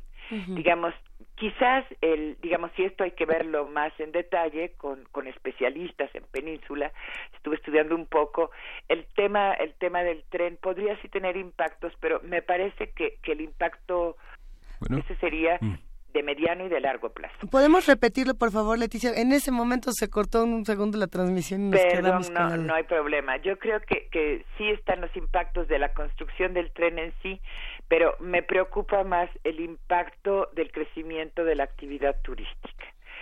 Me, me preocupa eh, en dos sentidos. En el tema, en el tema, digamos, sí está el tema de la afectación a la reserva de la biosfera de Calakmul, por donde el tren eh, correría en uno de sus últimos tramos, que es uno de los de los manchones de selva tropical mejor conservados que aún permanecen en el país, que, que ya son que ya son muy pocos, más conservados que la selva, la candona. Entonces habría habría que cuidar el tema de reforestación, este y, y, verlo en sinergia con las otras propuestas, que esto no promueva un incremento de ganadería o de agricultura industrial. Pero en el tema de incremento del turismo, que es lo que se pretende lograr con, con el tren, creo que tenemos que considerar la fragilidad de la península de Yucatán, eh, la fragilidad ecológica. Tenemos el tema de, de impactos crecientes de, eventos meteorológicos extremos, de huracanes en este, en este caso en la zona de costa, pero el, un tema central es el tema del suelo. Este, el suelo de la península de Yucatán es, es kárstico, es, es una roca, es altamente pedregoso, a diferencia del suelo del resto del país, y por esto se filtran muy fácilmente desde la superficie hasta los acuíferos eh, contaminantes. Las, las actividades productivas hacia la agricultura, la ganadería, que utilizan, que fumigan, que utilizan garrapaticidas, que usan plaguicidas organoclorados, este y sabíamos, bueno, hemos mencionado que en México están permitidos 180 eh, agrotóxicos prohibidos en la Unión Europea debido a la altísima permeabilidad del suelo de la península de Yucatán, digamos, tanto eh, las, los contaminantes agrícolas ganaderos como los de la actividad humana, digamos, los desechos este, orgánicos, pues que se va a incrementar eh, las aguas negras por una mayor presencia de, de, de, turistas se filtran muy fácilmente a, la, a los cuerpos acuíferos. Tenemos ya el caso de, de Bacalar, que es una, una pequeña ciudad que, que ha crecido, se ha multiplicado varias veces su población en los últimos 10 años que por falta de drenaje y de un sistema de tratamiento adecuado y de una explosión eh, de la población, eh, ahorita la, la laguna está mucho más contaminada de aguas negras que no se alcanzan a filtrar. Entonces, el desarrollo turístico tendría que estar acompañado en términos ambientales de, de plantas de, de tratamiento, de, de, programas de tratamiento eh, de aguas negras muy, muy fuertes, muy, muy claros, digamos, si no tenemos un riesgo de mediano plazo, digamos de unos cuantos años, de contaminación irreversible o, o reversible en muchos años de, de los mantos acuíferos de la península de, de Yucatán.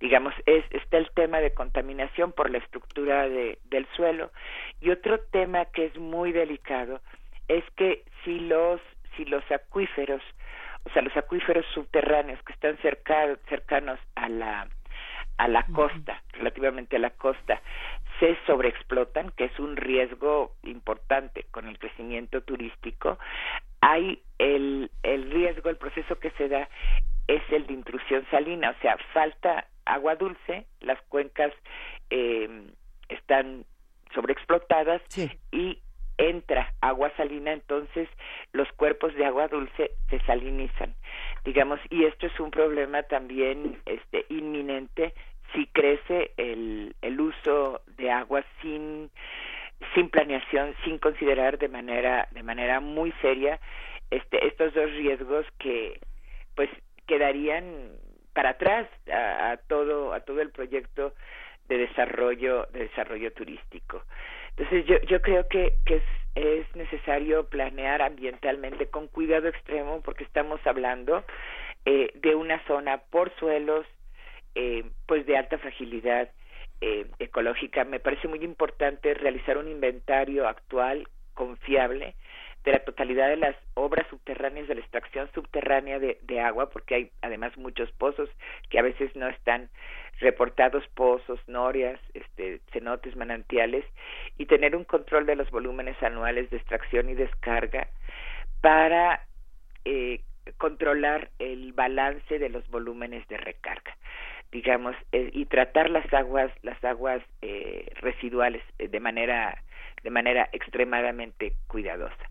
Ahora, en el, en el tema de, de impactos sociales, del crecimiento del turismo y del tipo de turismo que se ha dado en la península de, de Yucatán, particularmente en las costas, digamos, en el Caribe mexicano. Yo destacaría tres procesos. Uno, un proceso eh, muy expansivo de la de la del, de los hoteles de las zonas turísticas que se han vuelto ciudades acompañado de un fenómeno de segregación social.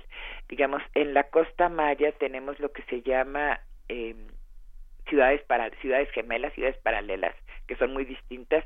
Tenemos la ciudad turística o tenemos el, el desarrollo turístico cercano a la, a la playa y al otro lado de la carretera tenemos los asentamientos donde viven los trabajadores de las zonas turísticas, trabajadores de la construcción, trabajadores este, de la hotelería, etcétera, que viven en condiciones, digamos, muy distintas a las de la a las de la zona turística. Hay quien habla incluso de apartheid de la de la zona de la zona maya, digamos, con, con estas, estos asentamientos tan distintos, turismo de lujo, turismo de altísimo costo, en, en la zona de la costa y del otro lado de la carretera, ciudades con infraestructura muy deficiente, con eh, condiciones de vida muy precarias. Otro proceso que se ha dado en el turismo del Caribe mexicano es una gran privatización indiscriminada, digamos privatización de las tierras de costa, privatización incluso del otro de, la, de las zonas al otro al, otro lado de la de la carretera eh, se han expandido estas nuevos centros urbanos sobre poblaciones tradicionales eh, mayas, pero también se ha privatizado bienes eh, patrimoniales eh, culturales, la propia playa, digamos, casi to en, casi todo el litoral uno no puede acceder a la playa sin consumir en los hoteles, aunque el litoral, la, zona de costa 10 metros son propiedad federal, los hoteles no respetan esto y uno como como trabajador, como paciente, no puede no puede caminar en la zona de playa, entonces ahí hay un proceso de, de privatización que, que, hay que analizar y, y, revertir. Y por, último, creo que se ha generado una desintegración de los sistemas tradicionales de producción. Eh, de, la de la agricultura este y, y las sociedades locales particularmente los jóvenes eh, más que trabajar en, sus comunidades en el desarrollo de sus comunidades cierto es que hay pocas pocas oportunidades han pasado a trabajar en el sector servicios, pero muchas veces en el último escalón del servicio de hoteles. Cabe destacar, sin, sin que sea una sola causa, me sorprendió el dato, de, del alto nivel de suicidios entre los jóvenes mayas en, en el municipio de Felipe eh, Carrillo Puerto. Digamos, todo este tema de, de grandes expectativas de trabajar en el turismo y a la hora de los hechos de insertarse en el mercado de trabajo, insertarse muchas veces de manera muy precaria. Creo que en el país existen, digamos, ahora viendo el lado positivo y viendo viendo lo que eh, las oportunidades de construir un modelo eh, bueno destacar que la propia eh, la persona la propia eh, potencial futura secretaria de, de desarrollo social María Luisa Albores tiene una gran experiencia en turismo alternativo, turismo respetuoso de la naturaleza y de las comunidades.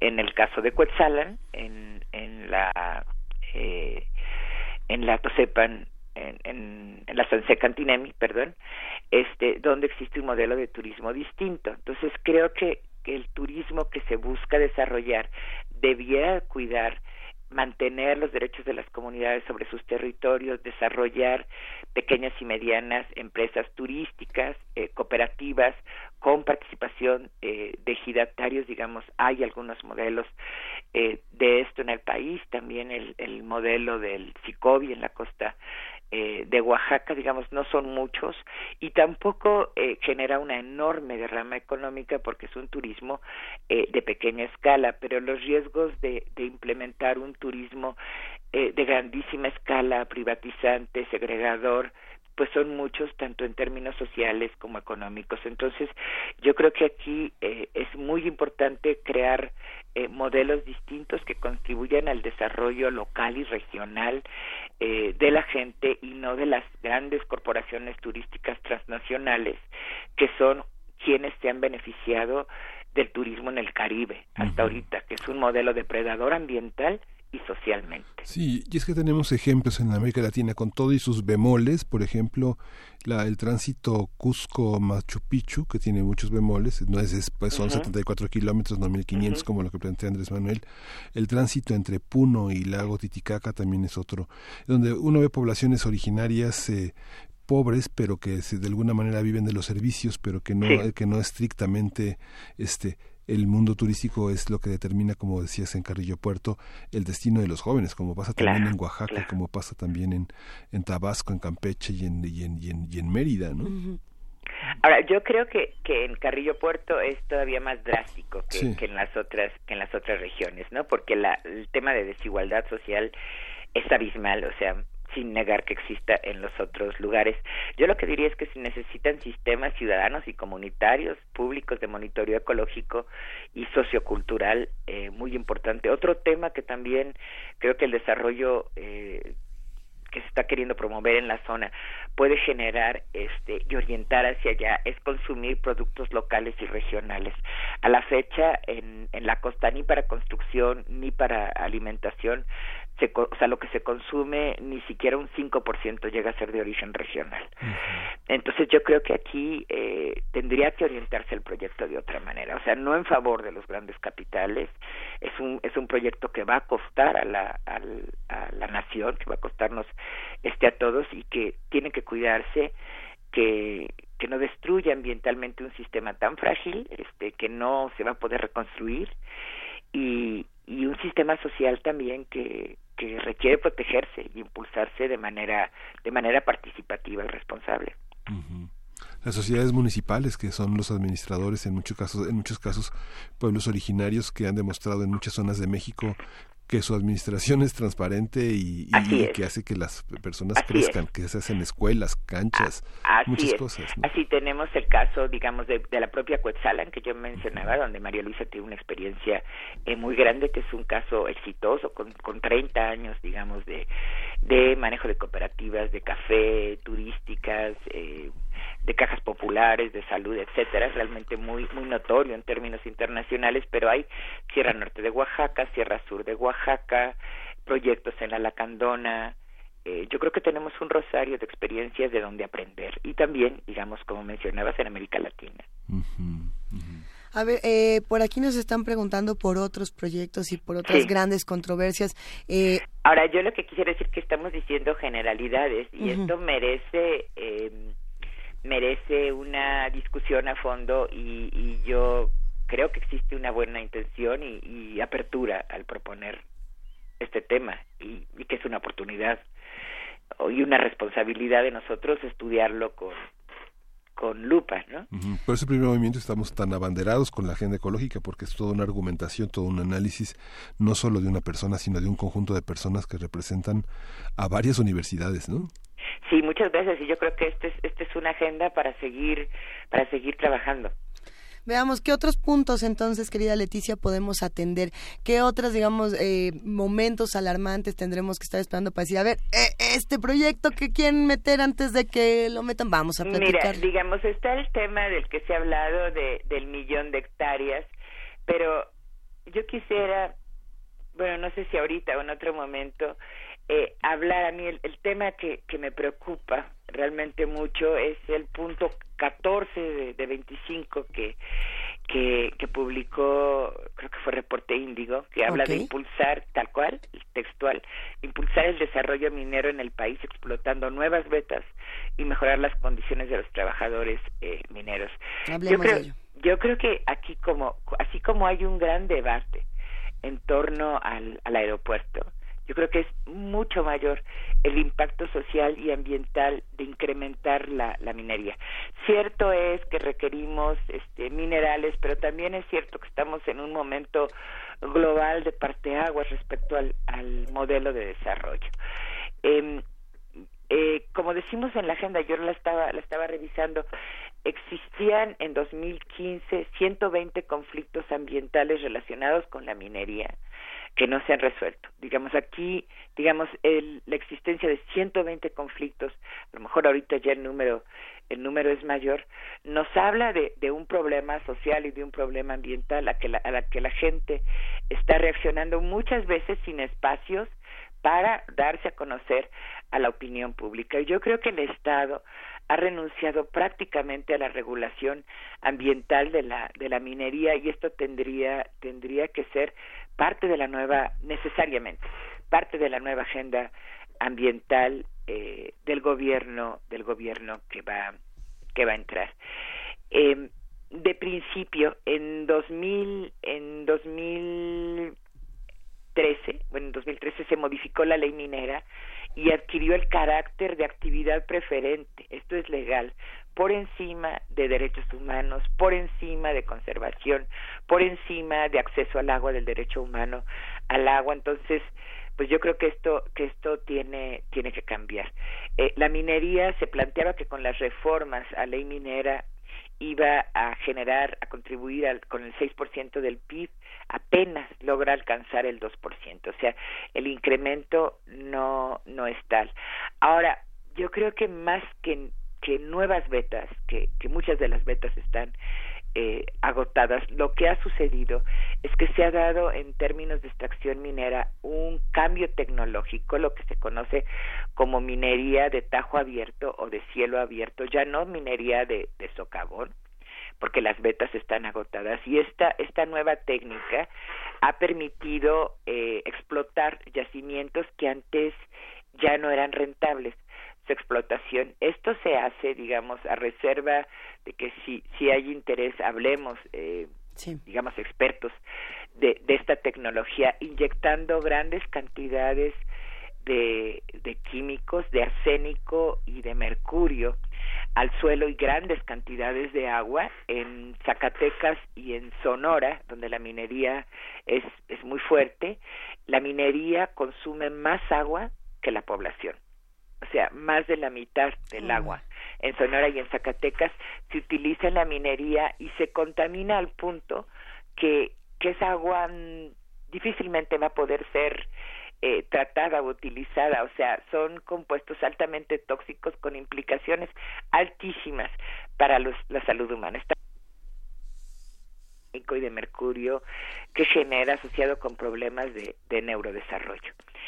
Eh, entonces, eh, bueno, se, se abren también eh, grandes superficies, se remueve eh, vegetación, se deforesta, eh, pero pues está el tema de la contaminación de agua, de la contaminación de, de suelos, muy difícil, costosísimo de revertir o irreversible y el riesgo permanente eh, de accidentes, de derrames, de los jales donde se depositan, el primer lugar donde se depositan los desechos de la de la minería que dicho sea de paso genera grandes eh, cantidades de desechos de rocas que se que se remueven grandísimas. Eh, hay el, el riesgo patente de, de derrames en los cuerpos de agua. Un ejemplo lo escribía hace poco en en un artículo en Aristegui Noticias, este es el caso del río Bacanuchi, del, del derrame de Minera México en el río Bacanuchi eh, y Sonora em, de la mina de cobre, que sigue contaminado y que, que el monitoreo que realizó la Universidad Nacional pues no se ha podido dar a conocer por, por temas de confidencialidad de la empresa y de Semarnat, este, pero no se han, digo, no se han reparado los daños a la empresa, se le se le cobró una, una multa eh, mínima, que es, digamos, parte de sus costos de producción, y los ecosistemas y la gente que, que, eh, que, que, que, consume productos agrícolas del lugar y que utiliza el agua, bueno, ahí estamos eh, acumulando los desechos. Entonces es, es un modelo eh, realmente depredador de sí se basa en grandes inversiones con esta nueva tecnología, hay pocos empleos eh, locales en relación con lo que generaba la los empleos que generaba la minería de, de socavón. Hay grandes ganancias para las para las empresas transnacionales que en su mayoría son canadienses. Digamos aquí tengo tengo eh, datos. Este las concesiones se han extendido de manera brutal en los últimos 10 años se estima que 33% del territorio montañoso donde donde se asientan los bosques eh, del país está está ya concesionado eh, y digamos el ingreso que genera los ingresos fiscales son reducidos. Los ingresos locales son mínimos. Aquí yo tenía el dato de que por cada mil dólares que obtienen las corporaciones mineras las comunidades afectadas por la minería reciben 15 centavos del, del Fondo para el Desarrollo Regional Sustentable de Estados y Municipios eh, Mineros. También tenía aquí datos de Fundar que nos hablan que el 76% de los municipios donde se extrae oro y el 87% de los municipios donde se extrae plata están entre los municipios más pobres eh, del país, o sea, por abajo del promedio nacional. Entonces, digamos, los, los, las contribuciones al desarrollo local son mínimas pero los pasivos ambientales que genera en términos de salud pública y de salud de los ecosistemas son son tremendos. Entonces resulta paradójico que por un lado se se busque reforestar eh, un millón de hectáreas eh, de lo cual también vale la pena la pena hablar. Hay signos muy positivos que cabe reconocer. Eh, se ha asumido el tema de silvicultura comunitaria de empresas forestales comunitarias como prioridad cosa que, que es de celebrarse realmente.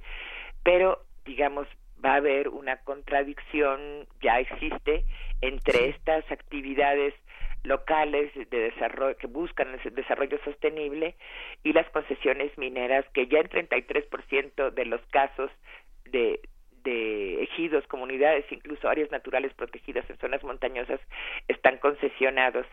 Entonces yo creo que aquí necesitamos, digamos, más algo. Eh, ojalá con así tuviera pudiera impulsar una línea sobre sobre impactos de la minería. Eh, se habla de minería sustentable. Yo nunca he visto ni he leído eh, al respecto, pero creo que tiene que investigarse, tiene que, que haber debates no solo nacionales, sino regionales, o sea, en cada, en cada región afectada eh, y diseñar una política minera si se piensa si se piensa seguir ahí pues más cuidadosa o, cancelar muchos proyectos. Eh, la minería de cielo abierto está prohibida en Costa Rica un país eh, con altos estándares ambientales, a pesar de ser un país eh, en desarrollo, un país del tercer mundo, y también del frente eh, del gobierno del frente Farabundo Martí hace, hace, unos años cuando cuando ganó la elección fue cancelar la minería la minería de cielo abierto por la oposición social y por los impactos ambientales eh, tremendos. E insisto a la fecha no es la gran contribución económica al país es mucho más a empresas extranjeras y nacionales, pero son ganancias que se concentran en muy pocas manos en México, fuera de México, mientras que los, los grandes males que genera la minería de cielo abierto, pues los asumimos como sociedad y los asumen algunas de las regiones más pobres, como es el caso de Zacatecas o como es el caso de Guerrero. Eh, entonces, bueno, estos grandes proyectos que, que pasan por encima de, temas ambientales y que tienen grandes implicaciones eh, sociales, creo que vale la pena revisarlos, adecuarlos, eh, ver qué es conveniente en este eh, cuarto cambio, gran cuarto cambio de, de México en el que queremos comprometernos. La cuarta transformación. Sí, la cuarta transformación, sí. Pues nos va a quedar pendiente el tema del, del aeropuerto. Bueno, vamos, vamos, vamos a, a verlo en una, en una ocasión. Todos los temas siguen, siguen, discutiéndose. Sí, pero, pero bueno, sabemos que no partimos de cero y eso es lo importante para el establecimiento de cualquier consulta, eh, no importa el signo que sea, ¿no? No, y yo creo que es muy importante construir este observatorios ciudadanos, académicos. Se está constituyendo ya una red de, de observatorios eh, universitarios sobre el tema de reservas de agua, o sea, en relación con con la ley, eh, con el cambio, los decretos que, que hubo hace poco. Entonces yo creo que es un modelo a, a replicar y obviamente basados en la participación ciudadana y trabajando con, con las instituciones. Pero está el tema ganadería, este, bueno, apenas hablamos de los de los temas que mencioné, pero pero creo que creo que es momento de tener alerta sobre los costos ambientales que, cubrimos todos, que asumimos todos, y los costos sociales que generalmente asumen los más vulnerables, pero que asumimos todos porque se revierten en condiciones de violencia. Entonces, pues yo agradezco el espacio. Claro, y nosotros agradecemos profundamente que nos acompañes Leticia Merino, investigadora del Instituto de Investigaciones Sociales y coordinadora del Seminario Universitario sobre Medio Ambiente e Instituciones. Eh, hay muchísimos comentarios, muchísimo agradecimiento a todo lo que nos estás diciendo y, supongo muchos se preguntan qué nos va a tocar, si es que va a haber consultas o no, qué nos va a tocar saber. Estemos informados con la Agenda Ambiental 2018. Eh, en este programa se, se realizó toda una cobertura de la misma ¿Qué, otras ligas nos recomiendas, Leticia, para despedirnos, para seguirnos informando? Mira, yo creo que Fundar está haciendo un gran trabajo sobre el tema de agua. Yo recomiendo muchísimo la página de Agua para Todos, Agua para la Vida. Digamos, yo creo que agua va a ser el tema, nuestro caballo de Troya para, para tener una sociedad socioambientalmente eh, distinta eh, y nosotros dentro de la propia agenda estamos, ojalá podamos seguir platicando, trabajar sobre estas prioridades. Estamos por publicar un libro donde desarrollamos los temas de la agenda de manera de manera más detallada, este y pensamos iniciar trabajos con con el, con el legislativo para poder incidir en ley de agua, ley minera y, agrotóxicos. Entonces creo que el, trabajo apenas apenas inicia. Apenas inicia, pero aquí estaremos todos juntos para darle, para, para hacer mucha lucha entre todos, quería Leticia. Un abrazo muy grande a todos. Abrazo gigantesco. Gracias. Bonito día, bye. Oigan, no nos vamos a despedir todavía, querido Miguel Ángel Quemain. Tenemos regalos para todos los que nos escuchan. Ven a más. A ver, para los que quieren seguir hablando de temas de sustentabilidad, para los que quieren seguir hablando de, de las muchas discusiones que hemos tenido esta mañana, ¿Qué le tenemos de este lado? Vamos a regalar tres paquetes de libros por Facebook. Deben de responder únicamente en la publicación correspondiente, donde vamos a publicar los títulos con su nombre completo. El paquete 1 tiene de JJ Sánchez y La turbulenta travesía del alacrán de, de, Mónica Brosón y La genética si es cosa de juego de editorial del Colegio de Postgraduados. La genética si es cosa de juegos. En el paquete 2... A ver, vamos, nada más vamos a... Ve qué bonito libro, la genética. es que justo, ¿no? Para seguir con todos estos temas. E, este les va a fascinar. Bueno, hasta unas ilustraciones bellísimas. También de Mónica Brosón, en el paquete 2, este JJ Sánchez y la turbulenta travesía del alacrán. Y La ciencia y yo, de editorial del Colegio de Postgraduados. Es distinto al de la genética si es cosa de juego. En el paquete 3 seguimos con Mónica Brosón con su JJ Sánchez y el último sábado fantástico y la genética si es cosa de juego. Tres libros de dos libros de Mónica Brosón. Dos libros de Mónica Brosón, dos, dos títulos de Mónica Brosón, pero son en realidad tres libros y tres libros del Colegio de Postgraduados. Recuerde, por Facebook deben responder únicamente en la publicación correspondiente donde vamos a publicar los títulos con su nombre completo. A ver, entonces ya quedamos estos libros, volvemos a repetir por dónde se van, quería Miguel por Ángel. Facebook con su eh, vamos a poner una, una liga a la publicación correspondiente donde, donde se publican los títulos y ahí hay que poner su nombre completo. No lo ponga en mensajito ni fuera. Hay una publicación en particular. Le mandamos un gran abrazo a Vania Nuche, que anda del otro lado del mundo.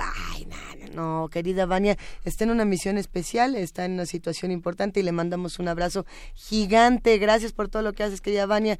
Y gracias a todo el equipo de Primer Movimiento que, mira, guerreros sacan libros, sacan... Ya nos trajeron, nos llenaron la mesa de libros y además nos llenaron la mesa de criaturas.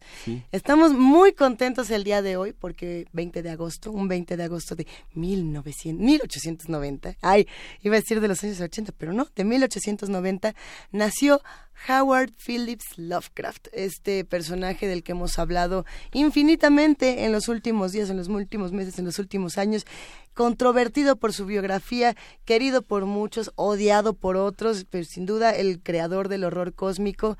Y bueno, en esta sección que nosotros proponemos que, que tiene Radio UNAM de pequeñas producciones, les presentamos a Cthulhu, este ser marino, que no se puede pronunciar así, es como Tulhu, Cthulhu, Chuchuluf, Chichiluf. Bueno, es el ser que no se puede nombrar de Lovecraft en Taxidermia de Colmillos y Garras. están bajo la cama. Son esa sensación de que alguien te mira. Los ojos que brillan en la oscuridad. Criaturas de la noche, dueños de las pesadillas. Radio UNAM presenta Taxidermia de colmillos y garras.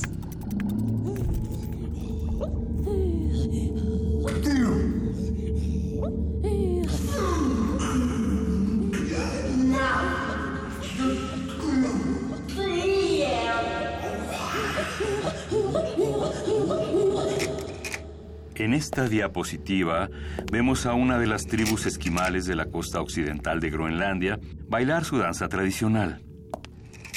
Siguiente. Aquí dos de sus artesanías. Una vasija de cráneos y una especie de chamarra hecha con piel humana. Por último, tenemos la figura de su deidad. Aquí podemos verla con cierto detalle. La escultura mide entre 18 y 20 centímetros representa a un monstruo con un perfil vagamente humano, pero con cabeza de pulpo, cuya cara es una masa de tentáculos. El cuerpo cubierto de escamas y de aspecto gomoso, tiene garras tanto en extremidades anteriores como posteriores y largas y estrechas alas en la espalda. Como dato curioso, esta misma figura la podemos encontrar en la obra de otros artistas que no han tenido relación alguna con la etnia de Groenlandia. Misterioso barco abandonado hallado en alta mar. Un superviviente y un muerto hallados a bordo.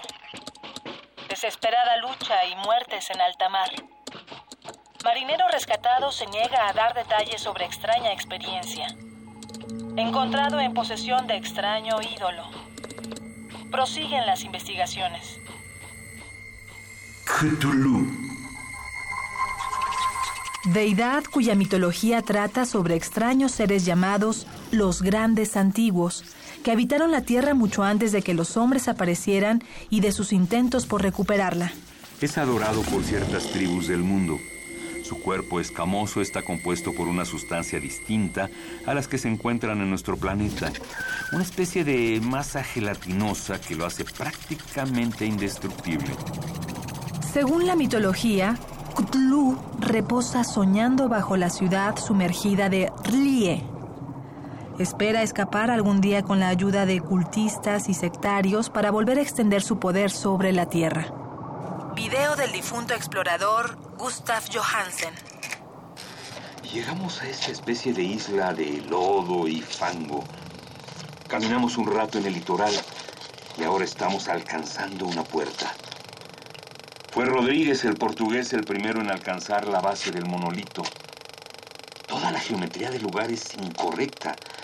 No se puede asegurar que el mar y la tierra estén en posición horizontal. Entramos a una especie de guarida. Un humo nos rodea. Algo chapoteó allá abajo. ¿Qué es eso? Está agitando sus alas.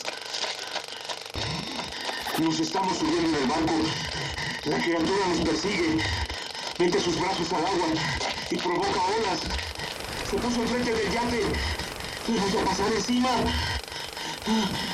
Puede ese error.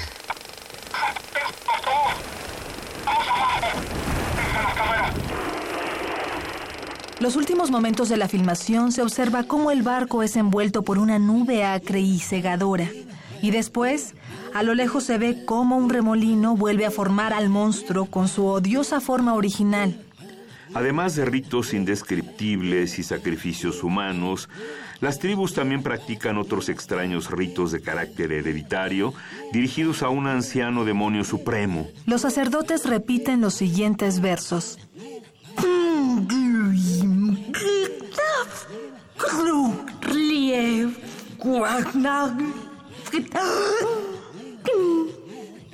¿Qué significa? En su morada de Rlie, el difunto Cthulhu espera soñando. Cthulhu, Dios maligno, invención de Howard Phillips Lovecraft. Grabación, Jorge Montenegro y Raúl García. Guión, Damaris Vera. Interpretación, María Sandoval y Juan Stack. Diseño sonoro, Jessica Trejo. Primer movimiento. Hacemos comunidad. ¿Qué les pareció esta taxidermia de colmillos y garras hablando de Lovecraft y de esta criatura milenaria que ahí le decían Clutú? Pero es Tulhu, pero es Cthulhu, pero quién sabe cómo es.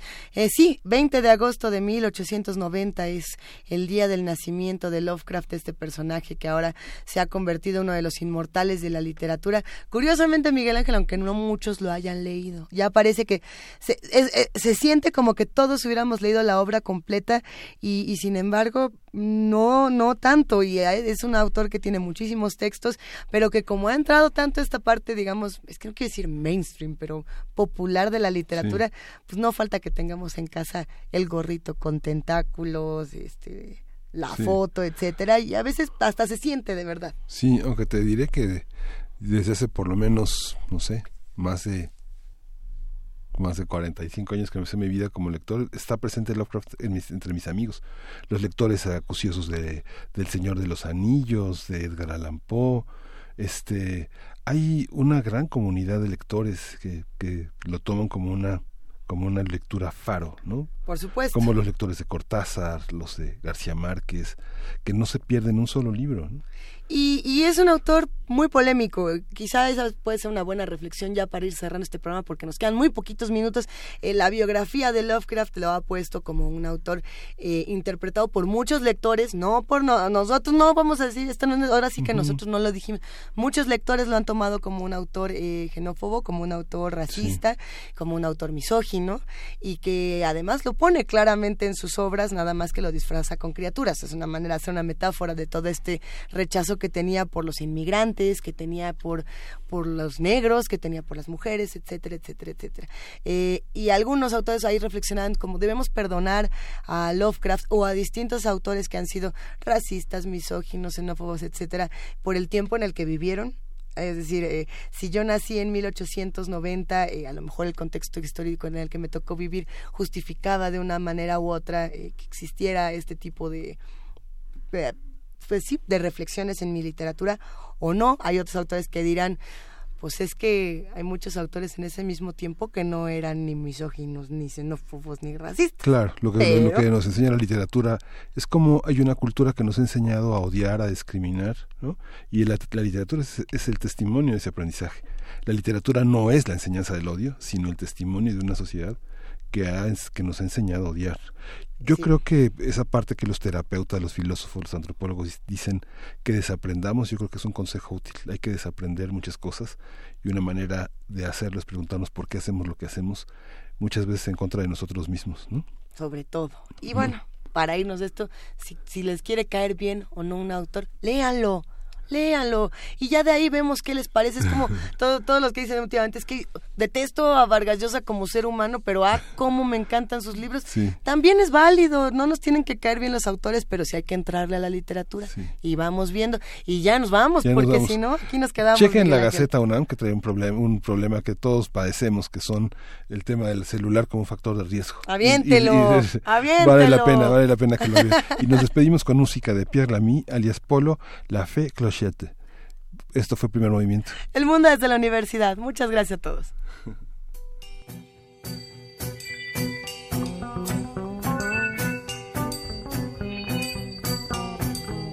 Je cherche la fée clochette, la fée des boîtes de nuit. Je cherche la fée clochette, celle qui me fait toujours entrer gratuit. Je cherche ma fantomette, la fée des fêtes, la fée des bars ma fée clochette qui me fait toujours entrer trop tard. C'est une jolie fillette qui me fait coucou toutes les nuits. À travers un verre de whisky, à travers un verre d'anisette, elle me raconte des sonnettes.